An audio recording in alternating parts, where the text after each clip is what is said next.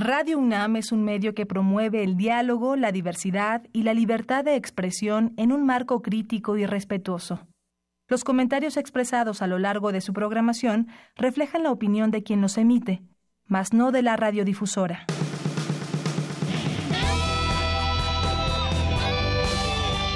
Prisma RU.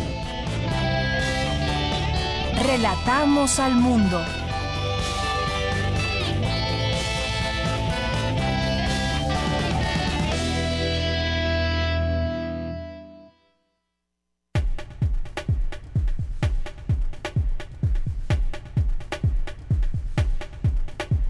¿Qué tal? Muy buenas tardes. Gracias por estar con nosotros, por acompañarnos aquí en Prisma RU. Iniciamos a, a la una de la tarde con cuatro minutos, aquí en el 96.1 de FM. Con mucho gusto le acompañamos aquí todo el equipo. Mi nombre es Deyanira Morán. Estamos aquí todos juntos para llevarle la información hasta ustedes. Tenemos información de la UNAM, tenemos información nacional e internacional. Tendremos algunos invitados en cabina. Ya está aquí en las instalaciones de Radio UNAM Héctor Zagal escritor y que vamos nos va a compartir su nuevo material que es El Inquisidor. Pueden engañar a Dios, pero nunca a él.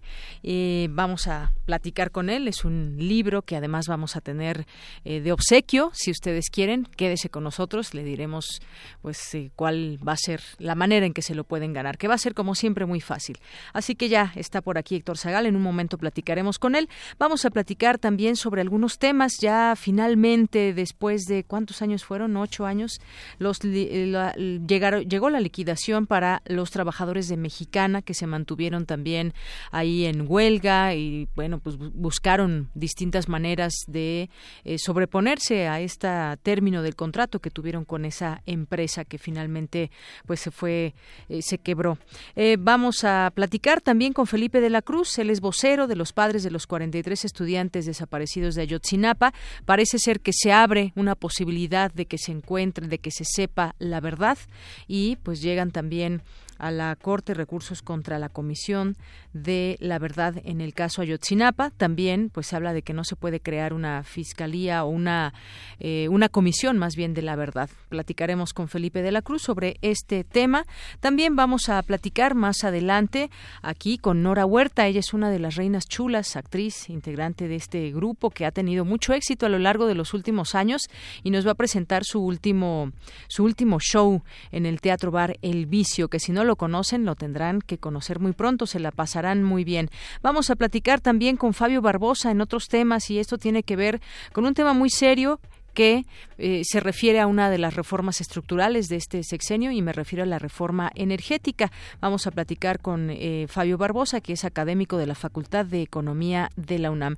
Eh, ¿Qué tan posible es o no nuevas refinerías? Es, ¿Se abre una nueva posibilidad para México y en qué sentido? Lo platicaremos con él. Y también con el doctor Raúl Benítez Manaut, internacionalista, académico de la Facultad de Ciencias Políticas y Sociales, que nos queda pendiente ese tema. ¿Significa algo el triunfo de la izquierda en México para América Latina. Bueno, pues ya con él lo, eh, lo comentaremos, tendremos oportunidad de platicar sobre este tema.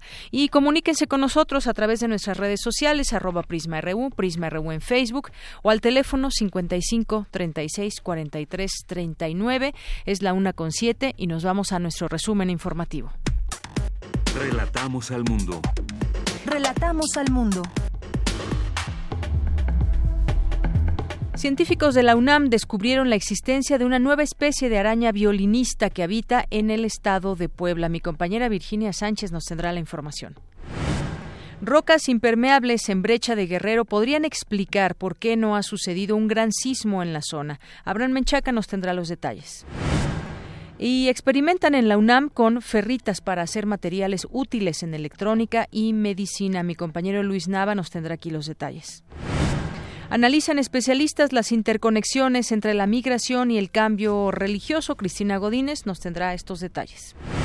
Y durante el primer semestre de 2018 se informó que aumentó el consumo de alcohol en menores de edad. Ante ello es necesario saber que este puede causar daños severos en el cuerpo. Dulce García nos tendrá aquí la información.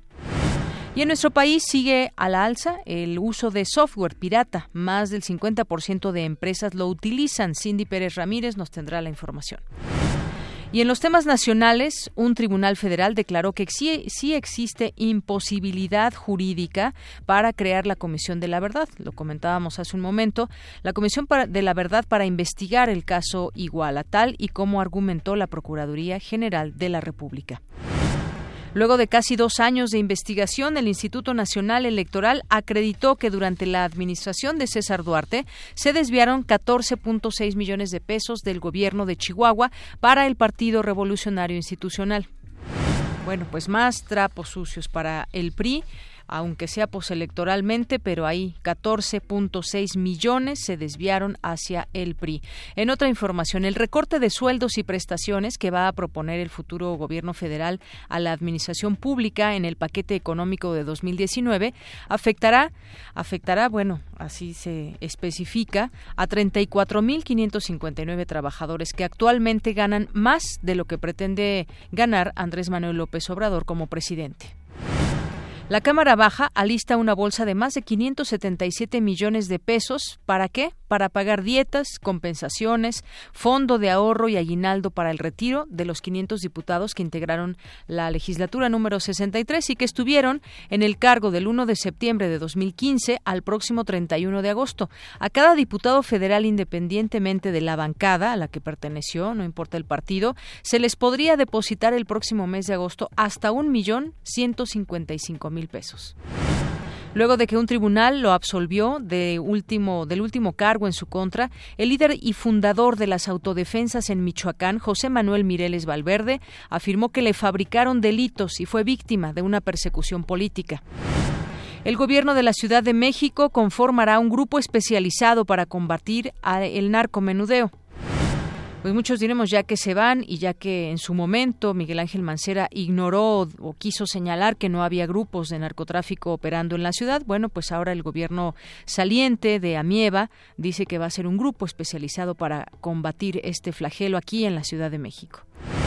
Y en los temas internacionales, los 12 niños y su entrenador que fueron rescatados tras pasar más de dos semanas atrapados en una cueva del norte de Tailandia comenzaron a salir del hospital y ofrecieron su primera rueda de prensa. Un atentado suicida en un mitin electoral en Mastung, suroeste de Pakistán, y reivindicado por el grupo yihadista Estado Islámico, dejó eh, al menos 128 muertos en días pasados, anunciaron las autoridades. Campus RU. Bueno, pues vamos a iniciar este campus universitario con mi compañera Virginia Sánchez. Científicos de la UNAM descubrieron la existencia de una nueva especie de araña violinista. Esta araña que es muy peligroso que pueda morder a las personas y que si no se atiende de manera inmediata puede tener serias dificultades, incluso llevar a la muerte a las personas. Esta araña violinista que habita en el estado de Puebla. Adelante, Vicky. Hola, ¿qué tal, Deyanira? Muy buenas tardes a ti y al auditorio de Prisma RU. Entre los arácnidos más peligrosos se encuentra la araña violinista, de la especie Loxoceles, cuya mordedura puede producir severos daños en órganos internos. Y de las 103 especies que existen a nivel mundial, en nuestro país se han descrito 36, las cuales se encuentran sobre todo en el estado de Puebla, donde recientemente fue descubierta una nueva especie, gracias al trabajo de investigación que realiza Alejandro Valdés Mondragón del Instituto de Biología de la UNAM, quien junto con sus alumnos trabajan en el laboratorio de aracnología de dicho instituto con sede Tlaxcala llevamos un año y medio trabajando, en el cual el objetivo es conocer un poco de la diversidad de arañas violinistas en México. ¿Cómo encontramos esta nueva especie? Pues fue en las expediciones que hemos estado haciendo, estado de Guerrero, estado de Puebla, estado de Hidalgo, y pues obviamente todo ese material que nosotros colectamos, al momento de procesarlo en el laboratorio es donde nosotros nos damos cuenta comparando con otros organismos, con otras especies, que pues resulta ser una especie nueva, ¿no? Que de importancia médica, ¿por qué? Por el tipo de veneno que tienen al momento de la mordedura en humanos sobre todo, ¿no? Que pueden ser en casos de crosis o muerte de tejido y en casos más severos pues ya hay daño sistémico que incluye órganos internos, ¿no? que regularmente son los que tienen desenlaces fatales. El experto universitario señala que aún se encuentran en el proceso de descripción, para lo cual se necesita nombrarla, medirla, fotografiarla escribir el artículo y posteriormente publicarlo en una revista científica internacional. Asimismo, Valdés Mondragón detalla que la etapa crítica tras la mordedura de una araña violinista se manifiesta durante las primeras 24 horas y en ocasiones hasta las 48 horas se pueden ver los efectos, los cuales pueden ser reversibles con los tratamientos para detener la necrosis. Sin embargo, ello depende de la cantidad de veneno inoculada por la araña. Estas arañas se reconocen por su cefalotórax, que emula la figura de un violín y cuenta con tres pares de ojos, a diferencia de los otros arácnidos que tienen cuatro. Así que la recomendación del especialista, en caso de sospecha de una mordedura de este tipo, es recolectar el espécimen para asegurar el tipo de tratamiento a seguir. Hasta aquí la información. Buenas tardes. Gracias, Vicky. Muy buenas tardes. Ahí a tener cuidado con esta araña violinista. En otro tema, rocas impermeables en brecha de Guerrero podrían explicar por qué no ha sucedido un gran sismo en la zona. Cuéntanos, Abraham Menchaca. Buenas tardes. Así es, Deyanira, buenas tardes. Y es que la idea de que el siguiente gran sismo que afectará a la Ciudad de México puede provenir de la brecha de Guerrero está presente desde hace más de tres décadas, pero recientes estudios podrían explicar por qué no se ha producido hasta ahora.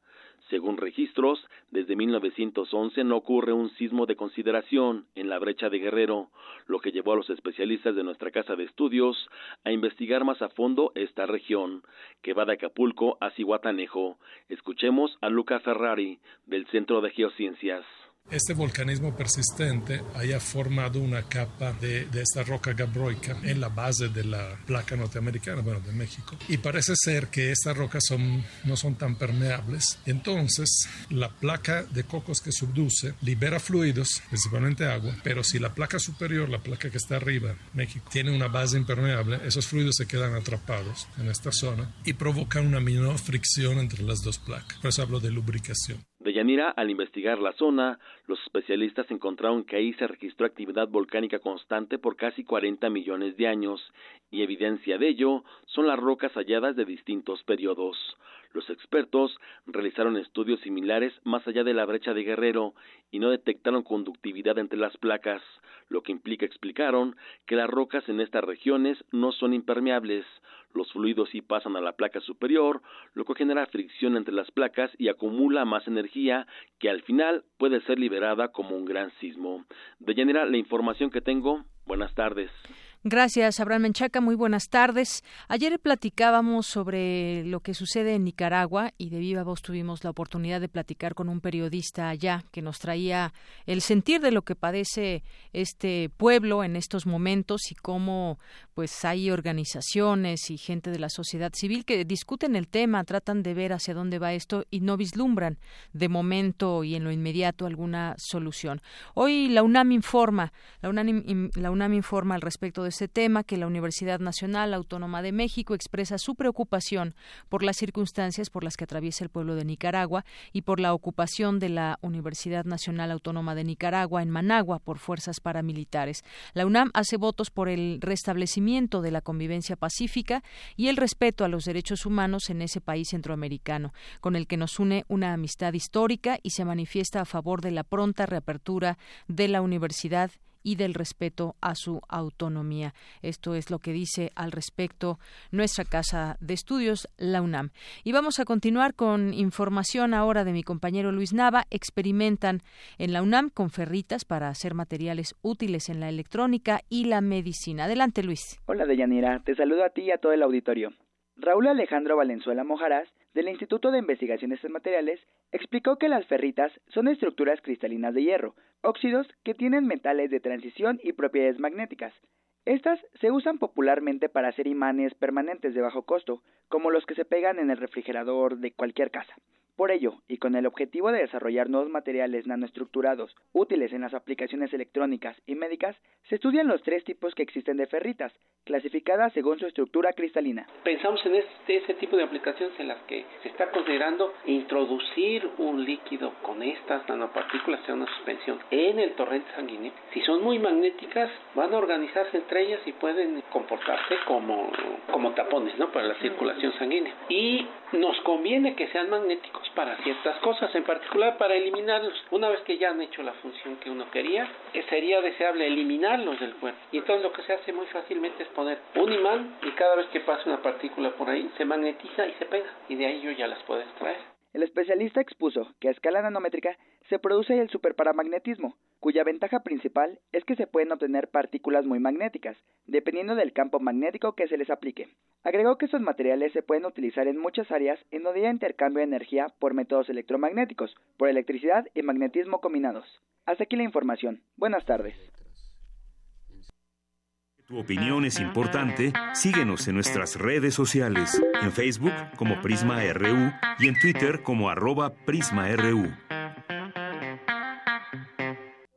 Queremos escuchar tu voz. Nuestro teléfono en cabina es 55 36 43 39. Prisma RU. Relatamos al mundo. Bien, continuamos aquí en Prisma RU. Les había dicho al inicio de esta emisión que tendríamos la oportunidad de platicar con Héctor Zagal, que nos va a presentar su libro El Inquisidor.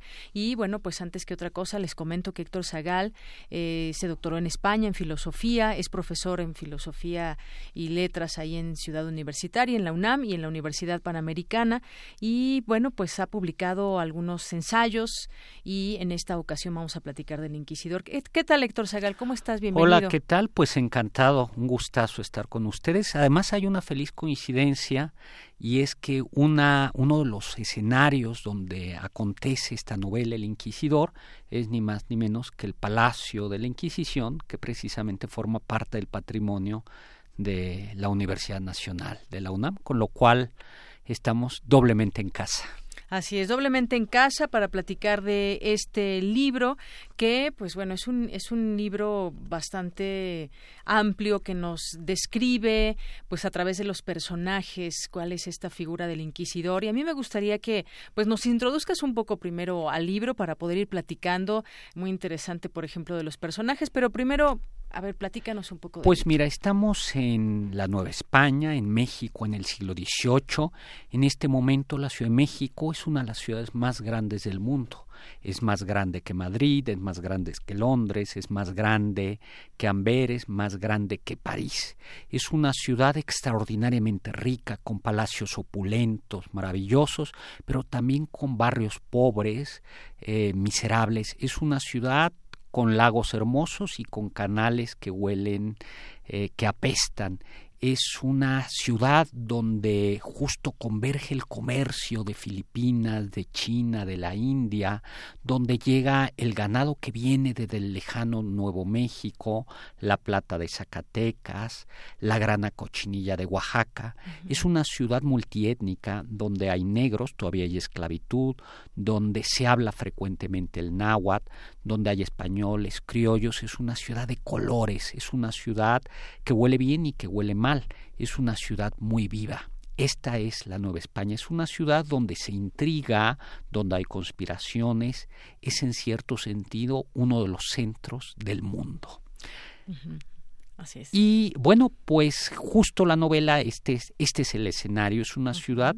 Eh, a mí me gusta decir que a veces los mexicanos nos tienen que venir a contar historias los extranjeros, historias de piratas, y que no nos damos cuenta que esas grandes historias son, son historias que sucedían en la Nueva España. Los piratas en Campeche, eh, las rebeliones y las luchas en, en, California y en Nuevo México, eh, esta galeón de Manila que exploraba el, el Asia, estas selvas formidables del sur. Y todo todo esto es un es una maravilla es parte de esta civilización. Eh, la Nueva España el, la intento retratar pero no solo es esta literatura costumbrista eh, de cómo eran cómo vestían sino me interesaba retratar una de las instituciones más temibles más de la, de la historia mm, del mundo que es la Inquisición eh, en ocasiones a veces cuando hablamos de la Inquisición simplemente hablamos pues de los tormentos que practicaba, de las torturas, de sus cárceles, del proceso, de los autos de fe. Em, de las quemas, pero a mí más que eso me interesaba tratar de explorar los personajes. A ver, ¿por qué los católicos, por qué personas que hablaban del amor de Dios, de Jesús, de Dios lo perdona todo, eran capaces de firmar una sentencia de muerte a un muchacho de 14 años que había practicado acciones homosexuales, sodomía se decía en aquel momento, por qué un sacerdote no se tentaba el corazón a la hora de permitir la tortura a una anciana de 75 años, por qué, es decir, ¿qué, en qué estaban pensando aquellas personas, en qué estaban pensando aquellos católicos que en masa acuden a la plaza central, al zócalo, a presenciar un auto de fe como si fuera una fiesta y que hacían fila y se peleaban por el primer lugar y que le gritaban a los que iban a ejecutar de cosas y que se vestían de la mejor manera posible pues como si fuera el mundial para ir a ver la fiesta, ¿no? ¿Cuál era cuál era la mente de aquellas personas? Eso me interesa retratarlo en el inquisidor. El inquisidor retrata eh, un México de contrastes en realidad es como la oposición entre un dominico, que, que es el inquisidor, Fray Joaquín de Salazar, un personaje ficticio, eh, que se enfrenta a un jesuita, también un personaje ficticio, pero que retrata pues la modernidad de la Nueva España, eh, más libertad, un cuestionar la autoridad del rey, filosofía eh, más moderna, dos, versión, dos visiones del mundo que se enfrentan. Todo esto un marco de conspiraciones, porque en efecto ya a finales del siglo XVIII ya había masonería en México. De hecho, se está fraguando, poco después se fraguará la independencia de este país y se va a fraguar precisamente en conspiraciones. Eh, como de manera eh, oye, yo hablo, ya hablo, tú me dices. No, está bien, está bien porque nos estás metiendo muy bien al libro, porque además vamos a regalar un ejemplar y la gente, pues bueno, ya comienza a hacerse quizás algunas preguntas y viendo por dónde va esta historia. Sí, a mí me gusta decirlo de una manera como plástica y gráfica que real, que hay dos maneras, dos Nueva Españas que se van enfrentando, la del café y la del chocolate, porque lo típico de la Nueva España era el chocolate con agua, con pan y que representaba el pasado. Pero ya en el siglo XVIII llega una bebida extraordinaria que es el café, que traen los franceses y que representa la modernidad. Entonces, como de una manera eh, pintoresca, es decir, la lucha entre el café y el chocolate, ¿no? Y serán los cafés donde se va a fraguar la Revolución Francesa y serán los cafés donde aparecen estos personajes que se llaman los afrancesados, que son los que traen estas ideas, algunos ya ideas de libertad, de tolerancia, y que van a dar más tarde origen a, a, este país.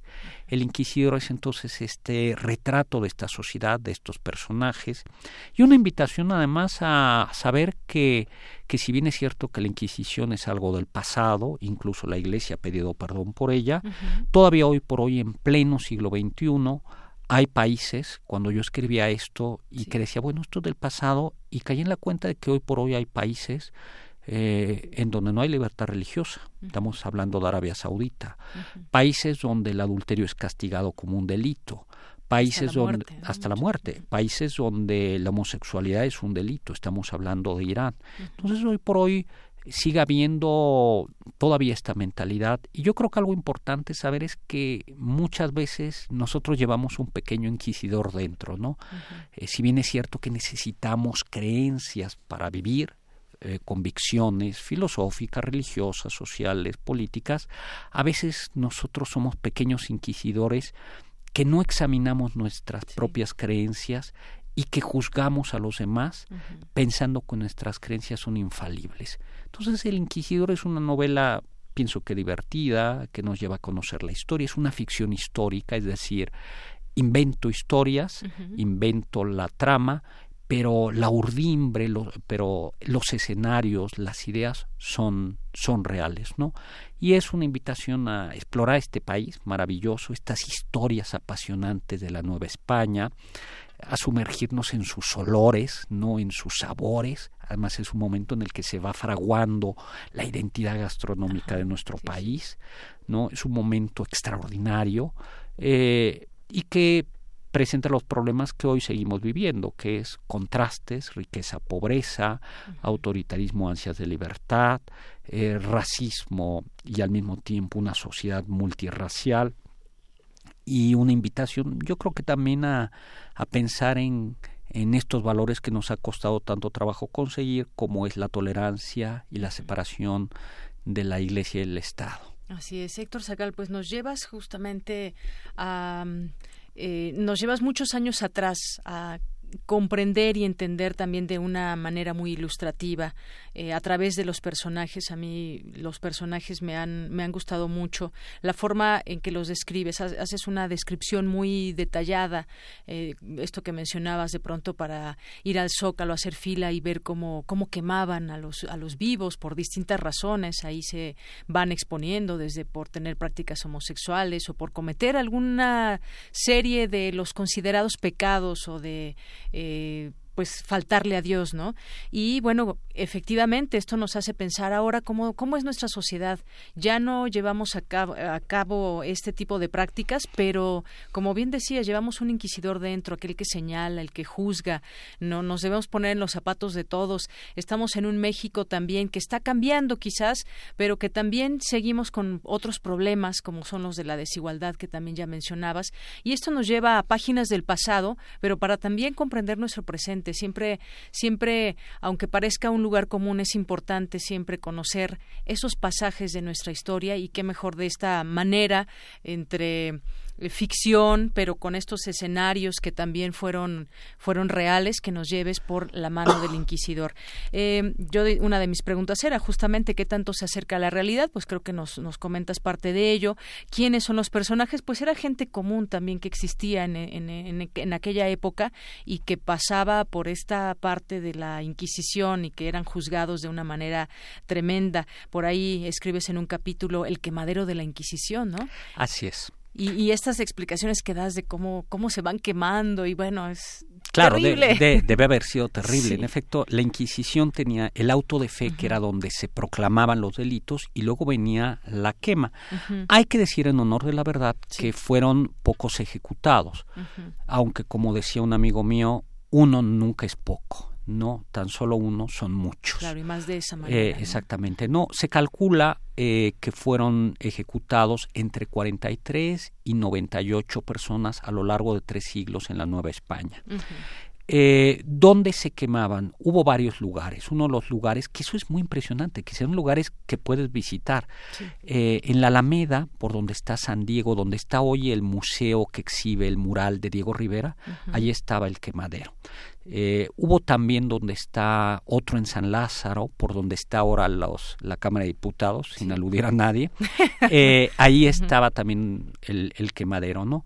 Era terrible porque entonces quemaban a la gente, em, te daban, entre comillas, la oportunidad de que si ya ahí te arrepentías, te podían eh, ahorcar.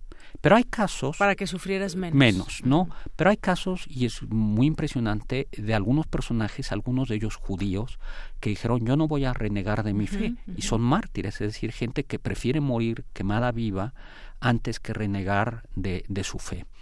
Eh, era impresionante porque si tú te escapabas de la Inquisición, es decir, si no te pescaban, quemaban tu efigie, ¿no? O sea, tu, tu, en cartón. Y si tú ya te habías muerto o se descubría, por ejemplo, estos son casos de personas que habían practicado el judaísmo, desenterraban los huesos y los quemaban.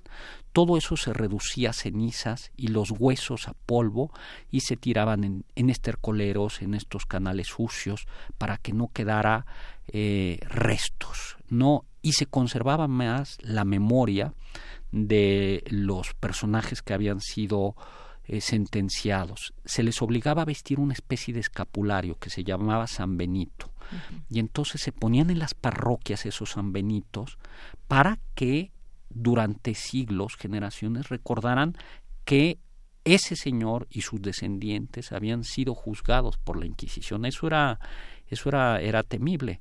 Y si tu padre, tu abuelo había sido juzgado por la Inquisición, eh, pues que quedara la marca para siempre, ¿no? Se les expropiaba los bienes, era frecuente que los hijos, hay una discusión que los hijos de los eh, que habían sido juzgados por la Inquisición a veces no tenían ni siquiera para comer y se consideraba que era parte del castigo, porque el castigo debía de llegar hasta eh, pues hasta los descendientes. Así es.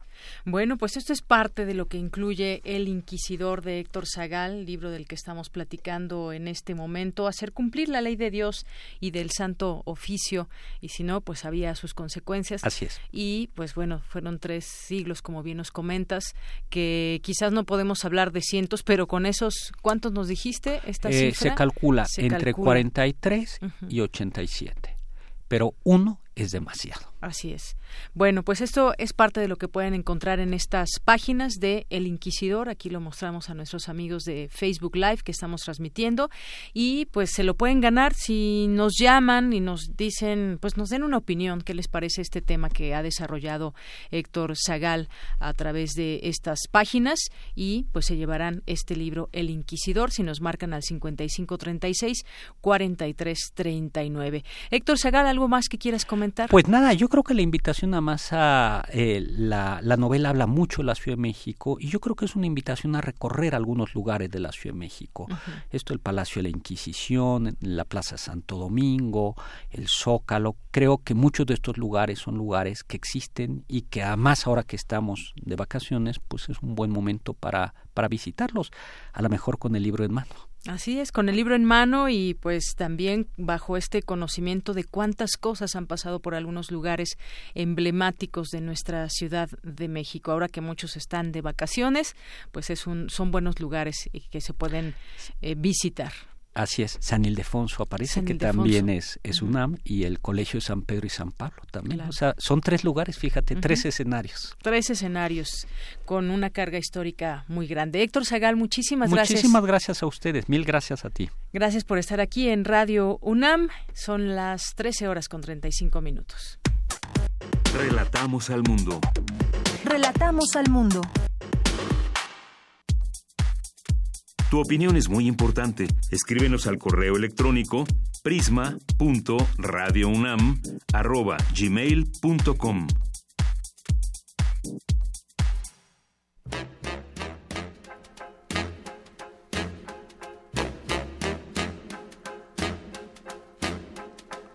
A spell on you.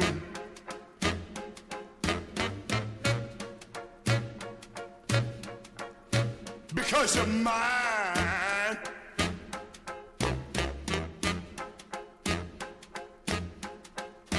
Stop the things you do.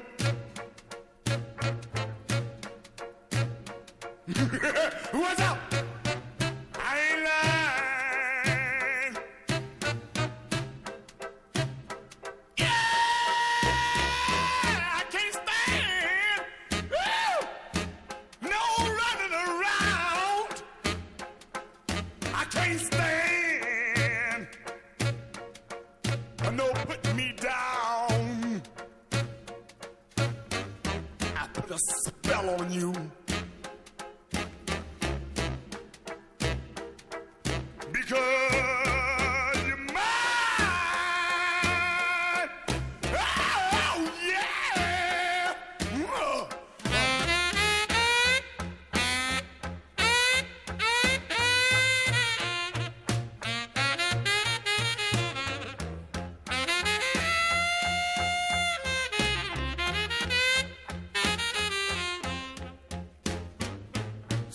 the things you do.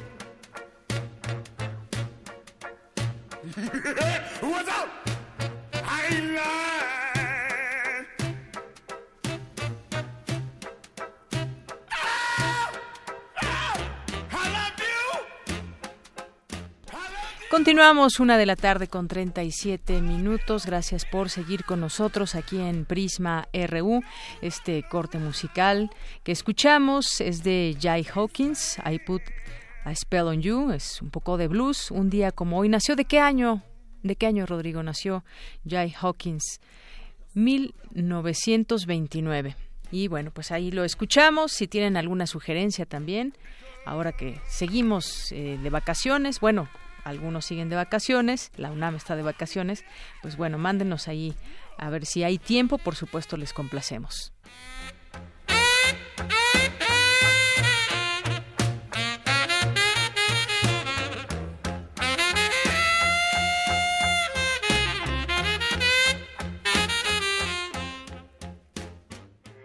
Porque tu opinión es importante, síguenos en nuestras redes sociales, en Facebook como Prisma RU y en Twitter como arroba PrismaRU.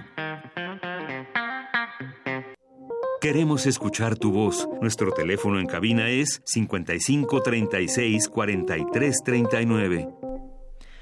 Continuamos y ya tengo en la línea telefónica a Felipe de la Cruz, el es vocero de los padres de los 43 estudiantes desaparecidos de Ayotzinapa. Ya hemos platicado con él en algunas otras ocasiones. ¿Qué tal, Felipe de la Cruz? Bienvenido a este espacio. Muy buenas tardes. Hola, buenas tardes y muchas gracias todavía por el espacio que nos siguen brindando. Claro que sí, eh, Felipe. Bueno, quisiera yo tocar contigo dos temas. Uno es el que vemos hoy en los medios de comunicación, que un tribunal federal declaró que hay imposibilidad jurídica para crear la Comisión de la Verdad y se investigue este caso de eh, Iguala de, la, de los estudiantes y tal como lo argumentó la Procuraduría General de la República. ¿Qué opinión tienes de esto, Felipe? Pues mira, para nosotros es algo pues frustrante el ver que hoy las autoridades, principalmente las que aplican justicia en nuestro país, pues se precien a algo como esto, ¿no? Donde claramente se ve la violación a los derechos humanos y que creemos también que no está en la Constitución que se permita asesinar y desaparecer a 43 jóvenes y hoy tengamos que sujetarnos a las declaraciones a lo que disponga un grupo de personas violentando y atormentando aún más a 53 familias. Es ahí donde nosotros sentimos mucho coraje, mucha indignación, pero bueno, las leyes tienen mucha, muchos puntos de revisión, esperemos que los abogados y y los que tengan que ver con eso pues también hagan algo. Eso, por una parte, como tú dices, y es frustrante, me, imagino para ustedes y también para una sociedad que está eh, ávida de conocer lo que sucedió con estos estudiantes. Por otra parte, Felipe de la Cruz, eh, Ustedes, ¿cómo leo en la prensa también que ven con buenos ojos o con buena actitud eh, que a través del próximo gobierno de Andrés Manuel López Obrador pueda haber un avance en este sentido? Pues el derecho a la justicia, a la verdad, no puede ponerse trabas ni barreras. Han tenido algún acercamiento. Eh, sabemos que Alejandro Encinas estará a cargo del caso cuando asuma la subsecretaría de Derechos Humanos para, pues, tratar de avanzar, avanzar en este caso. ¿Cuál ha sido esta, este acercamiento y qué tanta expectativa tienen?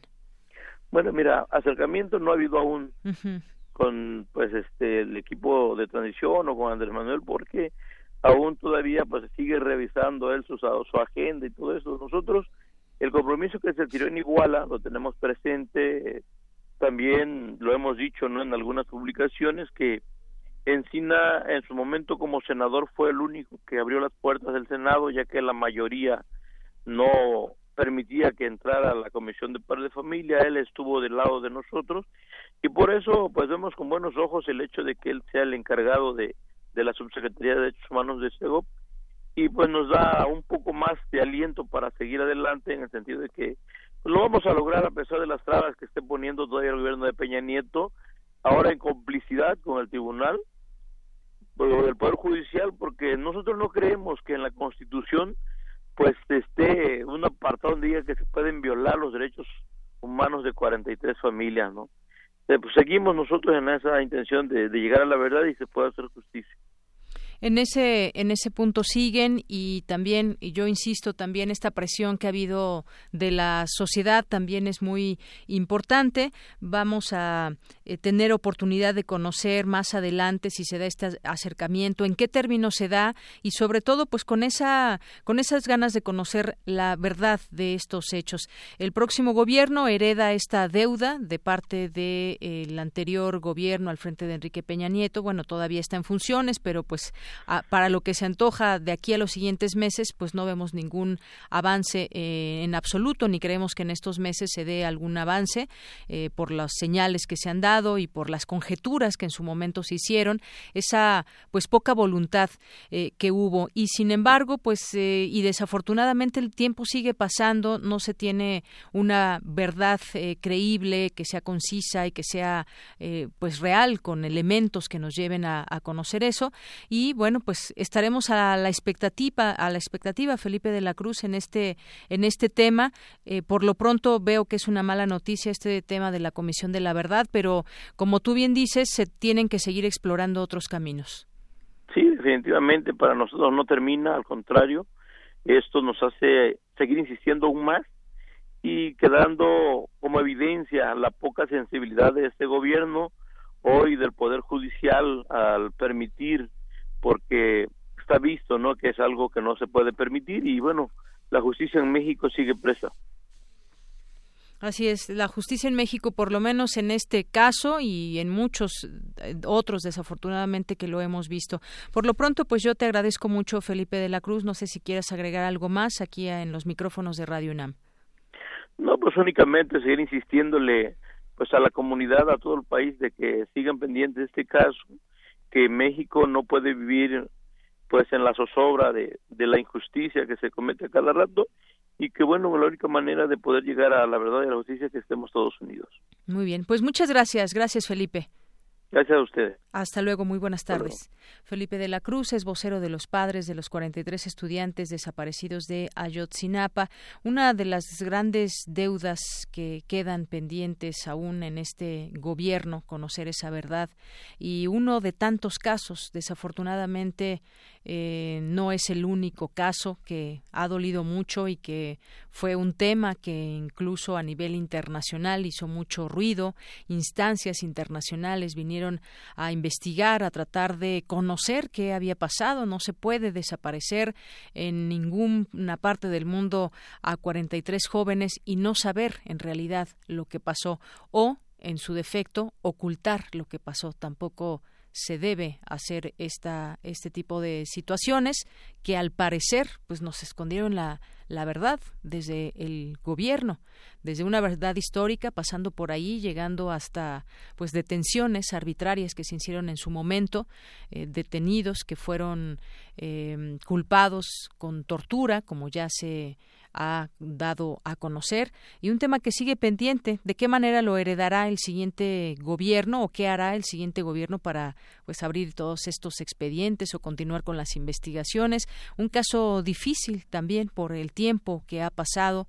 Quizás los primeros días las primeras horas fueron fueron muy importantes para tratar de llegar al paradero de los jóvenes que hasta hoy se sigue discutiendo y no se tiene una verdad Bien, pues vamos a continuar una con 46 minutos.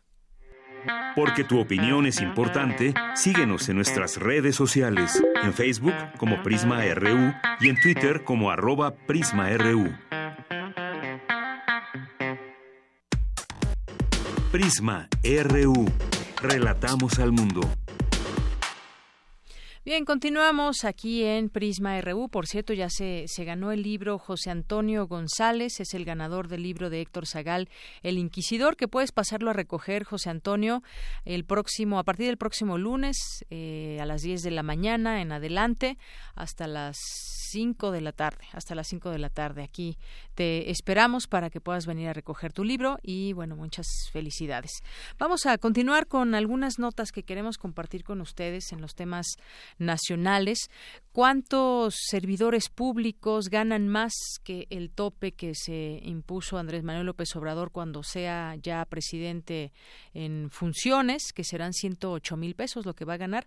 Bueno, pues eh, esta información que el, el domingo pasado el virtual ganador eh, de la presidencia de la República, dijo que recortará su salario 108.248 pesos, que es un 40% solamente del sueldo del actual presidente. Sin embargo, esto representa un problema para trabajadores del sector público. Bueno, no sé si representa un problema, porque efectivamente a nadie le gustaría o le gusta que le bajen el salario.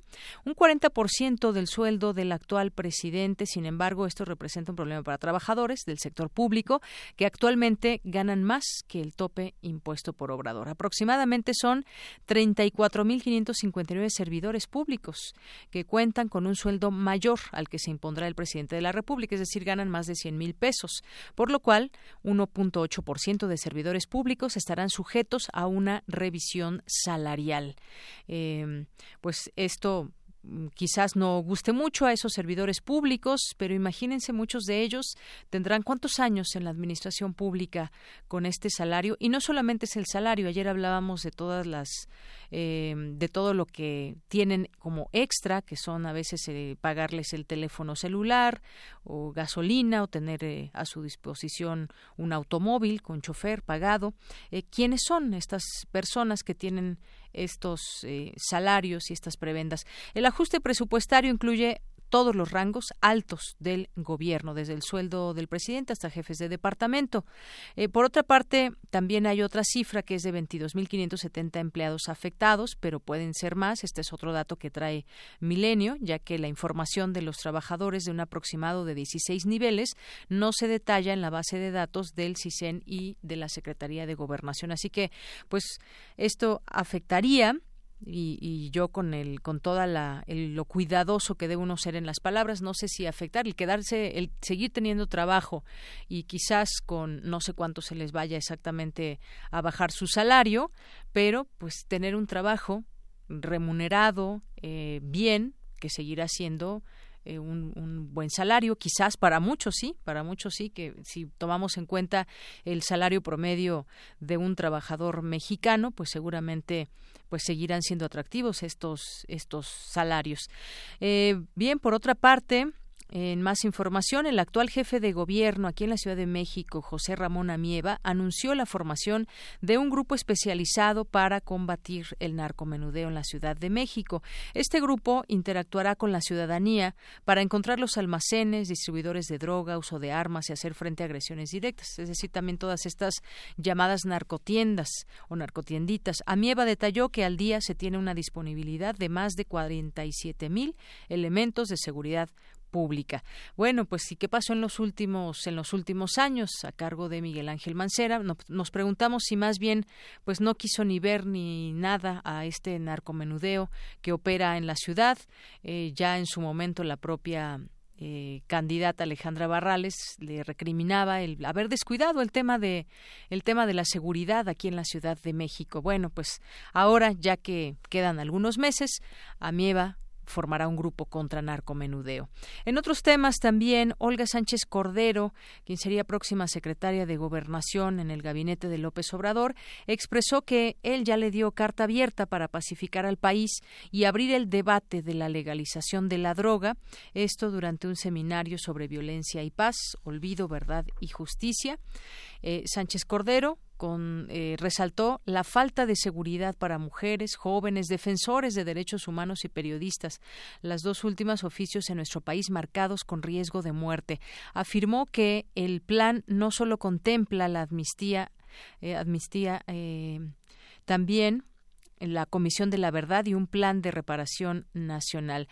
todo esto, hay mucha expectativa en cuanto al tema del debate de la legalización de, de, la droga. Hemos visto en otros momentos esta discusión que se ha vuelto pues también muy polémica porque hay quienes están a favor de la legalización porque explican que pues vendrán buenas cosas, es decir, se acabaría con el tema del narcotráfico o por lo menos eh, se daría un duro golpe si se legaliza por lo menos la marihuana.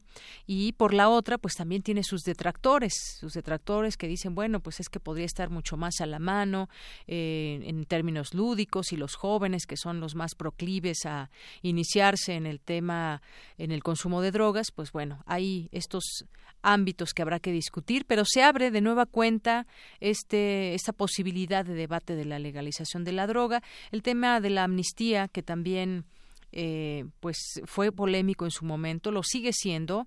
Eh, hemos tratado aquí de irlo entendiendo de la mejor manera para saber qué implica esta amnistía, que además es parte de lo que puede hacer un, gobierno con eh, ciertos grupos y que ya se ha explicado, no sería pactar con criminales, pactar con capos de narcotráfico, sino pues amnistía a quienes han participado desafortunadamente y muchas veces por no tener otra opción. Y estamos hablando de campesinos que cuidan siembras de amapola, de marihuana. Y bueno, pues el caso es que se abre también esta posibilidad ya de un debate muy serio y pues encaminar los siguientes pasos de la siguiente administración. Por otra parte, y hablando de dinero, porque seguimos hablando de dinero, cómo se, cómo se está dando esa transición, pero sobre todo hacia dónde vamos a transitar. Bueno, pues los diputados tendrán un retiro de más de un millón de pesos. Se alista esta bolsa de más de 577 millones, no importa de qué partido sean, lo decíamos hace unos momentos al inicio. Entre su dieta, aguinaldo, fondo de ahorro, los diputados podrían recibir cerca de más de un millón de pesos, un millón ciento cincuenta y cinco mil pesos. El secretario general de San Lázaro negó que haya un pago adicional o un bono de salida por el término de labores de los diputados. Bueno, pues también hacia dónde vamos a transitar, quizás ya no tengan estas grandes eh, sumas de dinero si se llevan a cabo los cambios que se han que se han señalado a lo largo de estos de estos días y desde la campaña no fue parte de pues bajar los salarios o eh, pues que ya no ganen tanto los senadores los legisladores. Vamos a ver cómo cómo va también este tema. Eh, por otra parte Mireles, después de casi tres años en prisión, fue puesto en libertad y bueno, pues más que esa libertad ya no se le sigue por ningún delito a José Manuel Mireles Valverde, acusado de portación ilegal de armas de fuego de uso exclusivo del ejército. Imagínense si hubieran detenido a todos los que portaron armas de fuego cuando fue todo ese tema de las autodefensas, pues no sé, se hubieran desbordado todas las, las, las cárceles. El magistrado del segundo tribunal unitario del décimo primer circuito del Poder Judicial de la Federación eh, fue quien le otorgó su libertad absoluta, siendo liberado el 17 de mayo del Penal Federal de Tepic, como recordaremos. Aquí tuvimos oportunidad también de platicar con José Manuel Mireles y también hablar de su libro, porque escribió un libro sobre las autodefensas, un libro pues muy interesante donde, donde relata no solamente su historia en particular, sino que relata también eh, pues todo lo que significó las autodefensas allá en Michoacán y cómo es que surgieron. Es muy interesante conocer toda esta historia y cómo mucha gente se unió para que se una la gente, para que se organice. A veces cuesta mucho trabajo porque pues eh, cada quien eh, piensa diferente, aunque estén unidos por un flagelo que en ese caso era la eh, violencia contra la gente común y corriente, contra la población, había violaciones, había eh, cobros de piso, habría, había asaltos y bueno, pues sucedió que en el gobierno eh, se intentó tratar de llevar orden a todas estas comunidades que se habían levantado en armas para cuidar solamente sus propiedades y su familia, sobre todo, pues bueno, ahí se platica todo esto de una manera muy interesante. Otros líderes, no solamente fue él el que se reconoce como, como líder a eh, José Manuel Mireles, sino también hubo algunas otras figuras eh, visibles que finalmente terminaron terminaron eh, diciendo sí al gobierno en esta negociación para retirar las armas, eh, para retirar estos grupos y de nueva cuenta siguiera un orden allá en Michoacán. Pero ¿qué tenemos hoy en Michoacán? Quizás también habrá que habrá que ver esa realidad que impera en este estado, eh, donde siguen los crímenes, sigue la violencia que ha pasado en el gobierno en el gobierno actualmente del perredista, se me escapa ahorita su nombre, del gobernador de, de Michoacán y que bueno pues eh, que se fue con el PRI por cierto se fue en su momento con, con José Antonio Mid y pues la situación allá en Michoacán sigue ahí eh, de una manera de una manera muy eh, muy fuerte el tema de la de la inseguridad Vamos a ver qué sucederá en los siguientes años, pero esto quedó como un pues como un preámbulo de lo que puede suceder cuando cuando el gobierno no protege a su pueblo. Bueno, ojalá tengamos también en días próximos de platicar con José Manuel Mireles, que estuvo ahora muy ligado a un partido político, a, Morena. En otras informaciones, también eh, sería interesante platicar qué viene para la reforma energética, que lo haremos más adelante en nuestra segunda hora de Prisma RU. Y también un tema que comentábamos al inicio, casi ocho años después, trabajadores de Mexicana de Aviación reciben su liquidación. Eh, esta empresa recibirá el pago de un fideicomiso integrado para la liquidación de los bienes que quedaron de la aerolínea después de un concurso mercantil para su venta.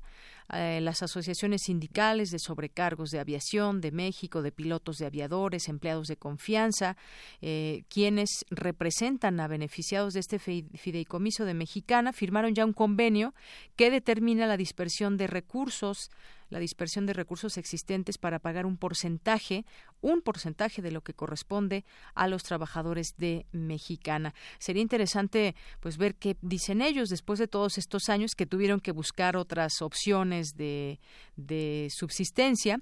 Bueno, pues este monto proviene de la venta de nueve aviones y 20 motores que equivalen a poco más de 11 millones de dólares en beneficio de 7.039 trabajadores que recibirán una parte proporcional de la liquidación que les corresponde por sus servicios prestados en esta empresa.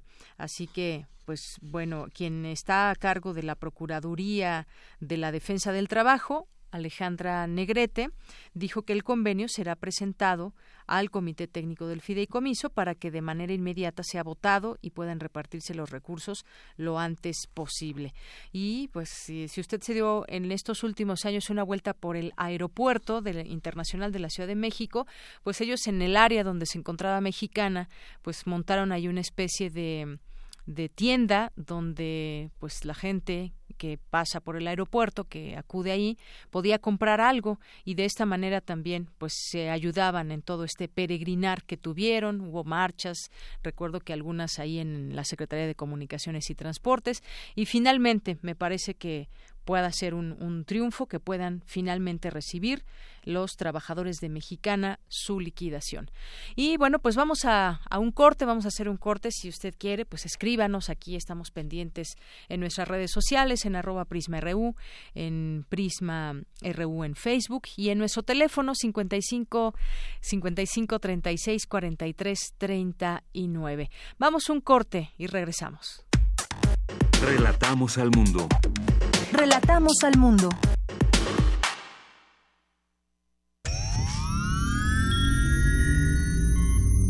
Hemos visto historias que definen la identidad de una época. Sentimos los trailers, la fila de las palomitas, los créditos y el número de los asientos. Nos gusta el cine. Todo el cine. Y queremos platicar, debatir y discutir sobre él. De retinas un horizonte sonoro para vivir el cine. Martes. 21 horas. Por el 96.1 de FM. Radio UNAM.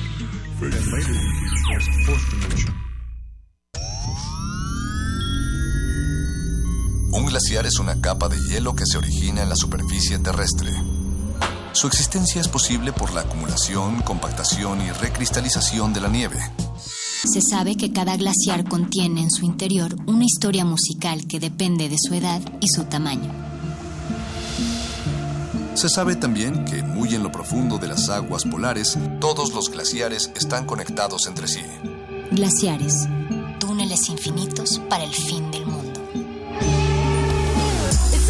Jueves, 22 horas, por el 96.1 de FM, Radio UNAM.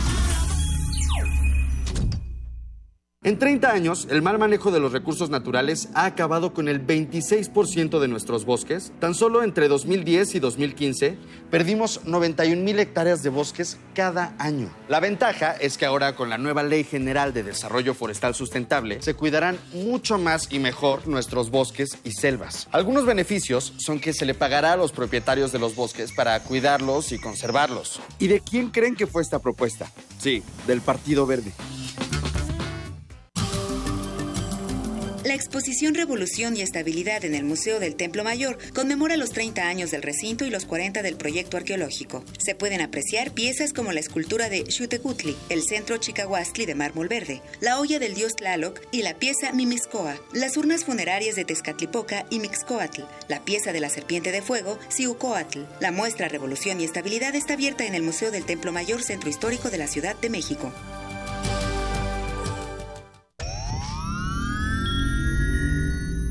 Tienes las ideas, tienes el talento, tienes la disposición, pero te faltan los medios.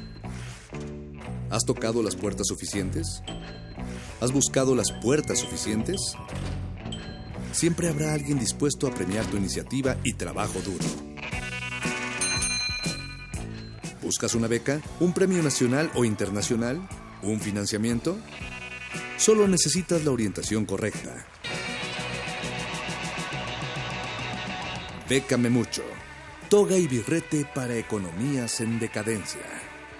Jueves, 20:45 horas por el 96.1 de FM. Radio UNAM.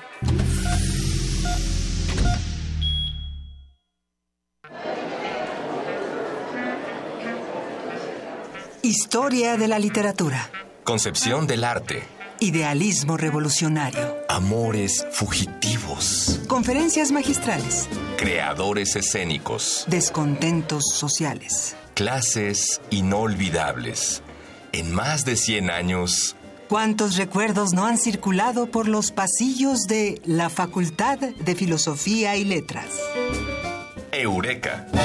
Un programa con Filo, Sofía y Letras. Escúchalo todos los lunes a las 16 horas por el 96.1 de FM. Radio UNAM. Experiencia sonora. Porque tu opinión es importante, síguenos en nuestras redes sociales, en Facebook como Prisma RU y en Twitter como arroba PrismaRU. Prisma RU. Relatamos al mundo. Bien, ya estamos de regreso aquí en Prisma RU.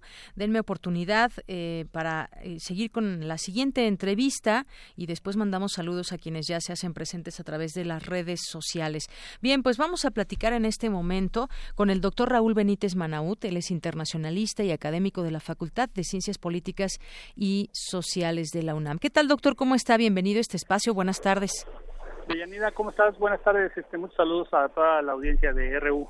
Muchísimas gracias, doctor. Bueno, yo quisiera platicar con usted sobre un tema eh, que pues implica en quizás un poco eh, entender o quizás pasa algo, no pasa nada. ¿Qué significa el triunfo de la izquierda aquí en México, pero en Latinoamérica, por esta victoria de Andrés Manuel López Obrador? Sabemos que líderes de izquierda expresaron en su momento el entusiasmo por el triunfo de López Obrador, incluso desde otros eh, continentes, pero centrémonos en, aquí en América eh, Latina. Pero, ¿qué significa este triunfo a nivel Latinoamérica? ¿Significa algo, doctor? Bueno, mira, no significa mucho de lo que en América Latina creen que puede ser López Obrador. López Obrador en sí no es de izquierda, yo lo ubico más como una persona nacionalista. Él está planteando incluso no tener una política exterior activa, basarse en el principio de una intervención. Y el partido Morena es muy joven, no ha desarrollado vínculos de partido con grupos de izquierda en América Latina, con partidos, etcétera. Entonces, este, sí, efectivamente, es, el partido que en el escenario político mexicano está más a la izquierda, pero no es una izquierda activista en América Latina. No es como Hugo Chávez que, dijo voy, voy a vender, a regalarles petróleos a todos y voy a hacer un modelo este antiestadounidense, etcétera. Es una izquierda diferente, no está, no quiere estar conflictuada con Estados Unidos, no quiere tener política exterior de izquierda, etcétera. Y la izquierda latinoamericana, pues puede generarse expectativas con México porque le está yendo muy mal a la izquierda latinoamericana en todo el continente, ¿no? eh, nada más vemos lo que le está pasando a, a Daniel Ortega en Nicaragua, que está casi con una insurrección en puertas. En El Salvador el gobierno está de salida muy desacreditado, con una crisis financiera terrible. En Venezuela no se diga Nicolás Maduro. Acaba de perder las elecciones de izquierda en Colombia, acaba de perder las elecciones de izquierda en Chile, en Argentina. Este, en Brasil Lula está preso. Entonces no son los mejores momentos para la izquierda latinoamericana, pero Morena no es un partido activista de izquierda en lo diplomático. Eh, quiere hacer relaciones pragmáticas. Yo te lo pondría en ese nivel, ¿no? Claro, sí es interesante lo que lo que usted dice. No hay un no hay vínculos con la izquierda al ser un partido nuevo que además no había estado en el poder. Quizás quien hizo vínculos en su momento, muchos vínculos fue el, el PRD, ¿no? Sí, pero muchos de los personeros que están en el, en el circuito más cercano de López Obrador, pues algunos sí, pero no todos tienen la idea de que son de izquierda, muchos son nacionalistas, gente honesta que están en la lucha contra la corrupción, pero eso de vínculos con los partidos de izquierda latinoamericanos, por ejemplo, con el Foro de Sao Paulo, yo no los veo y tampoco los veo porque además el Foro de Sao Paulo su vínculo es con el PRD y el PRD y Morena tienen una guerra a muerte y este lo de la Alianza Bolivariana de las Américas, pues nunca, ni siquiera el PRD y mucho menos Morena, tuvo ningún acercamiento con ese planteamiento de Hugo Chávez. Entonces yo no, no lo no no veo esto de, de que sea izquierda o derecha o que va a ser acti- muy activo en América Latina el gobierno este, de Andrés Manuel López Obrador. Su diplomacia la está la está proponiendo muy cautelosa y sobre todo cero conflictos con Estados Unidos con eso ya se distingue de toda la izquierda latinoamericana ¿no? Claro, ¿Y, y qué tan positivo es esto, doctor? No es una izquierda activista, nos dice. Esto es, esto qué tan positivo, qué tanto abona. Es mejor que si fuera una izquierda activista que quizás ya se estuviera uniendo con algunos eh, gobiernos de izquierda o cómo lo ve usted en este escenario. Pues mira, en este momento ya muy pocos países tienen gobiernos de izquierda en el poder. Está el más fuerte de todos es Evo Morales, pero está muy lejos de México y Evo Morales pues tampoco es que tenga muchas relaciones con el gobierno actual de México. Este y su partido pues, también es un partido muy nacionalista, es un partido muy distinto a, a Andrés Manuel López Obrador, es indígena, de naturaleza indígena. Entonces, pues ahorita en- en- con los indígenas de Andrés Manuel López Obrador parece que no existen, yo no he visto ningún discurso a los, a los indígenas y hasta el STN les dijo, pues saben que no, gracias, yo no quiero tener comunicación con ustedes, ¿no? Entonces, ese es el caso de Bolivia. Y como ya te lo señalé, país por país, pues los otros países que están más bien en la derecha y la izquierda salió estrepitosamente del poder, en muchos casos por tremendos escándalos de corrupción. El otro país que tiene una izquierda pero moderada es Ecuador. Y El Salvador ya va de salida la, la, la izquierda, ya va de salida el, el gobierno del FMLN y va a dar pie a la llegada de la, de la extrema derecha salvadoreña en el gobierno de Arena. Entonces, pues no hay más para dónde moverse. Claro. Y que- quedará una buena relación con Cuba, digámoslo así. Ujú. Así es. Y bueno, ¿y qué pasa con el mundo, doctor? Que también hubo felicitaciones en su momento con líderes de, de presidentes, líderes allá en Europa, que Sí. se manifestaron pues eh, a favor en su momento y después algunos presidentes eh, con felicitaciones a López Obrador, estas eh, lo que tuitean y de manera muy diplomática el poder trabajar de cerca con un país como México y demás. ¿Esto qué, qué implica también hacia el exterior? Son buenas señales que el Sí. mundo reconoce por el triunfo tan contundente de Andrés Manuel López Obrador y lo están reconociendo, sobre todo los líderes europeos, que es, lo- es lo que yo creo que le va a interesar al nuevo canciller Marcelo Ebrard, porque pues, él es muy pro-europeo, ha vivido últimamente en Francia, etcétera, ¿no? Entonces Canadá, Europa, Estados Unidos, yo creo que son las coordenadas del nuevo gobierno. El gobierno de México no busca que inversionistas latinoamericanos vengan a invertir a México, ni piensa ir a invertir a América del Sur, piensa intercambios con Europa o con China o con Corea. Entonces, este, son otras coordenadas las que este gobierno parece que da. No, no lo veo en el carril de izquierda tradicional latinoamericana. Yo creo que no saben, eh, Andrés Manuel López Obrador yo creo que no saben ni qué es el Foro de Sao Paulo, ni qué es el ALBA, ni nada por el estilo, ¿no? Y bueno, pues ya eh, estaremos platicando de lo que venga. Como usted dice, pues ya sabemos quién ocuparía la Secretaría de Relaciones Exteriores, que es Marcelo Ebrard, y cuál van a ser esos, digamos, primeros pasos que veremos, porque también está pendiente, por ejemplo, el TLC, doctor. Sí, exactamente. Pero pues el TLC no tiene nada que ver con la izquierda, el TLC es más bien el- los vínculos comerciales históricos de los últimos 25 años con Estados Unidos y con Canadá, ¿no? Claro, no tiene Y que ver con la izquierda, pero le cae la negociación al siguiente gobierno, ¿no? Sí, no, ¿eh? Sí, no. La negociación ya se dijo que son equipos combinados. Es lo más cercano al equipo saliente, la parte negociadora del NAFTA que ha sido reconocida por por este Andrés Manuel López Obrador y, y ha puesto un- una persona representando a su gobierno ahí, pero es una persona pues muy identificada y conocedor de la negociación, entonces no lo veo a él, yo creo que incluso están diciendo que la negociación va a acabar antes de que termine el gobierno de Peña Nieto.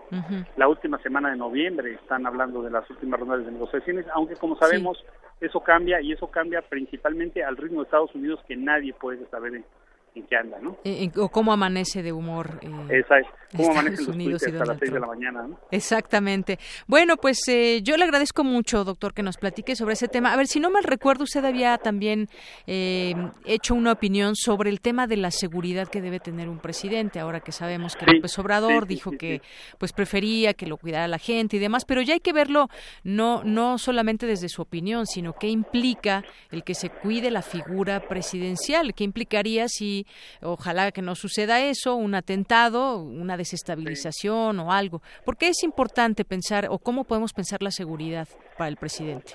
Bueno, mira, en eso yo creo que sí, el presidente va a tener que escuchar a sus asesores, que yo creo son, y sus agentes cercanos, que son los que están más preocupados de eso. Hasta Olga Sánchez Cordero había dicho, yo quiero hablar de eso con el presidente, etcétera. Una cosa es estar en contra del Estado Mayor Presidencial, que es una institución pues muy grande que, que controla la presidencia, y otra cosa es no querer seguridad él ya es presidente y ni modo, va a tener que asumir responsabilidades de presidente y entre ellas es que te cuiden. Pero es lo mismo como tú, Deyanira, con tu propio cuerpo. Tú tienes que estar segura que te estás cuidando, que estás comiendo bien, que estás haciendo ejercicio, que estás eh, durmiendo bien, etcétera, etcétera. Pues es lo mismo, él es ahora presidente de la República y él, él ahora ya no se cuida solo ni se, ni se, ni se ve solo y lo que le pasa a él ya no es a él, es al país. Entonces sí tiene que tener una seguridad, no sé cuál, y en la Policía Federal, o tiene que crear un cuerpo especial y mandarlo a entrenar, o recuperar gentes del Estado Mayor Presidencial, un poco, por lo menos un grupo exclusivo, lo que sea, pues, pero lo que sí está claro es que él no quiere el Estado Mayor Presidencial y lo que sí está claro es que él sí necesita pues, seguridad, ¿no? Veremos cómo se configura este tema, que es un tema delicado por la negativa tan contundente de él a la vigilancia pues, que estamos acostumbrados en México, que es a través del Estado Mayor Presidencial, que él ya dijo se va. Así es. Bueno, pues vamos a ver qué sucede en el tema de seguridad. Finalmente, cómo queda, lo cuidan, no lo cuidan. Pero por lo pronto, muchas gracias, doctor. Doctor Raúl Benítez. Un abrazo, hasta luego. Igualmente, hasta luego. Fue el doctor Raúl Benítez Manaut, internacionalista y académico de la Facultad de Ciencias Políticas y Sociales de la UNAM.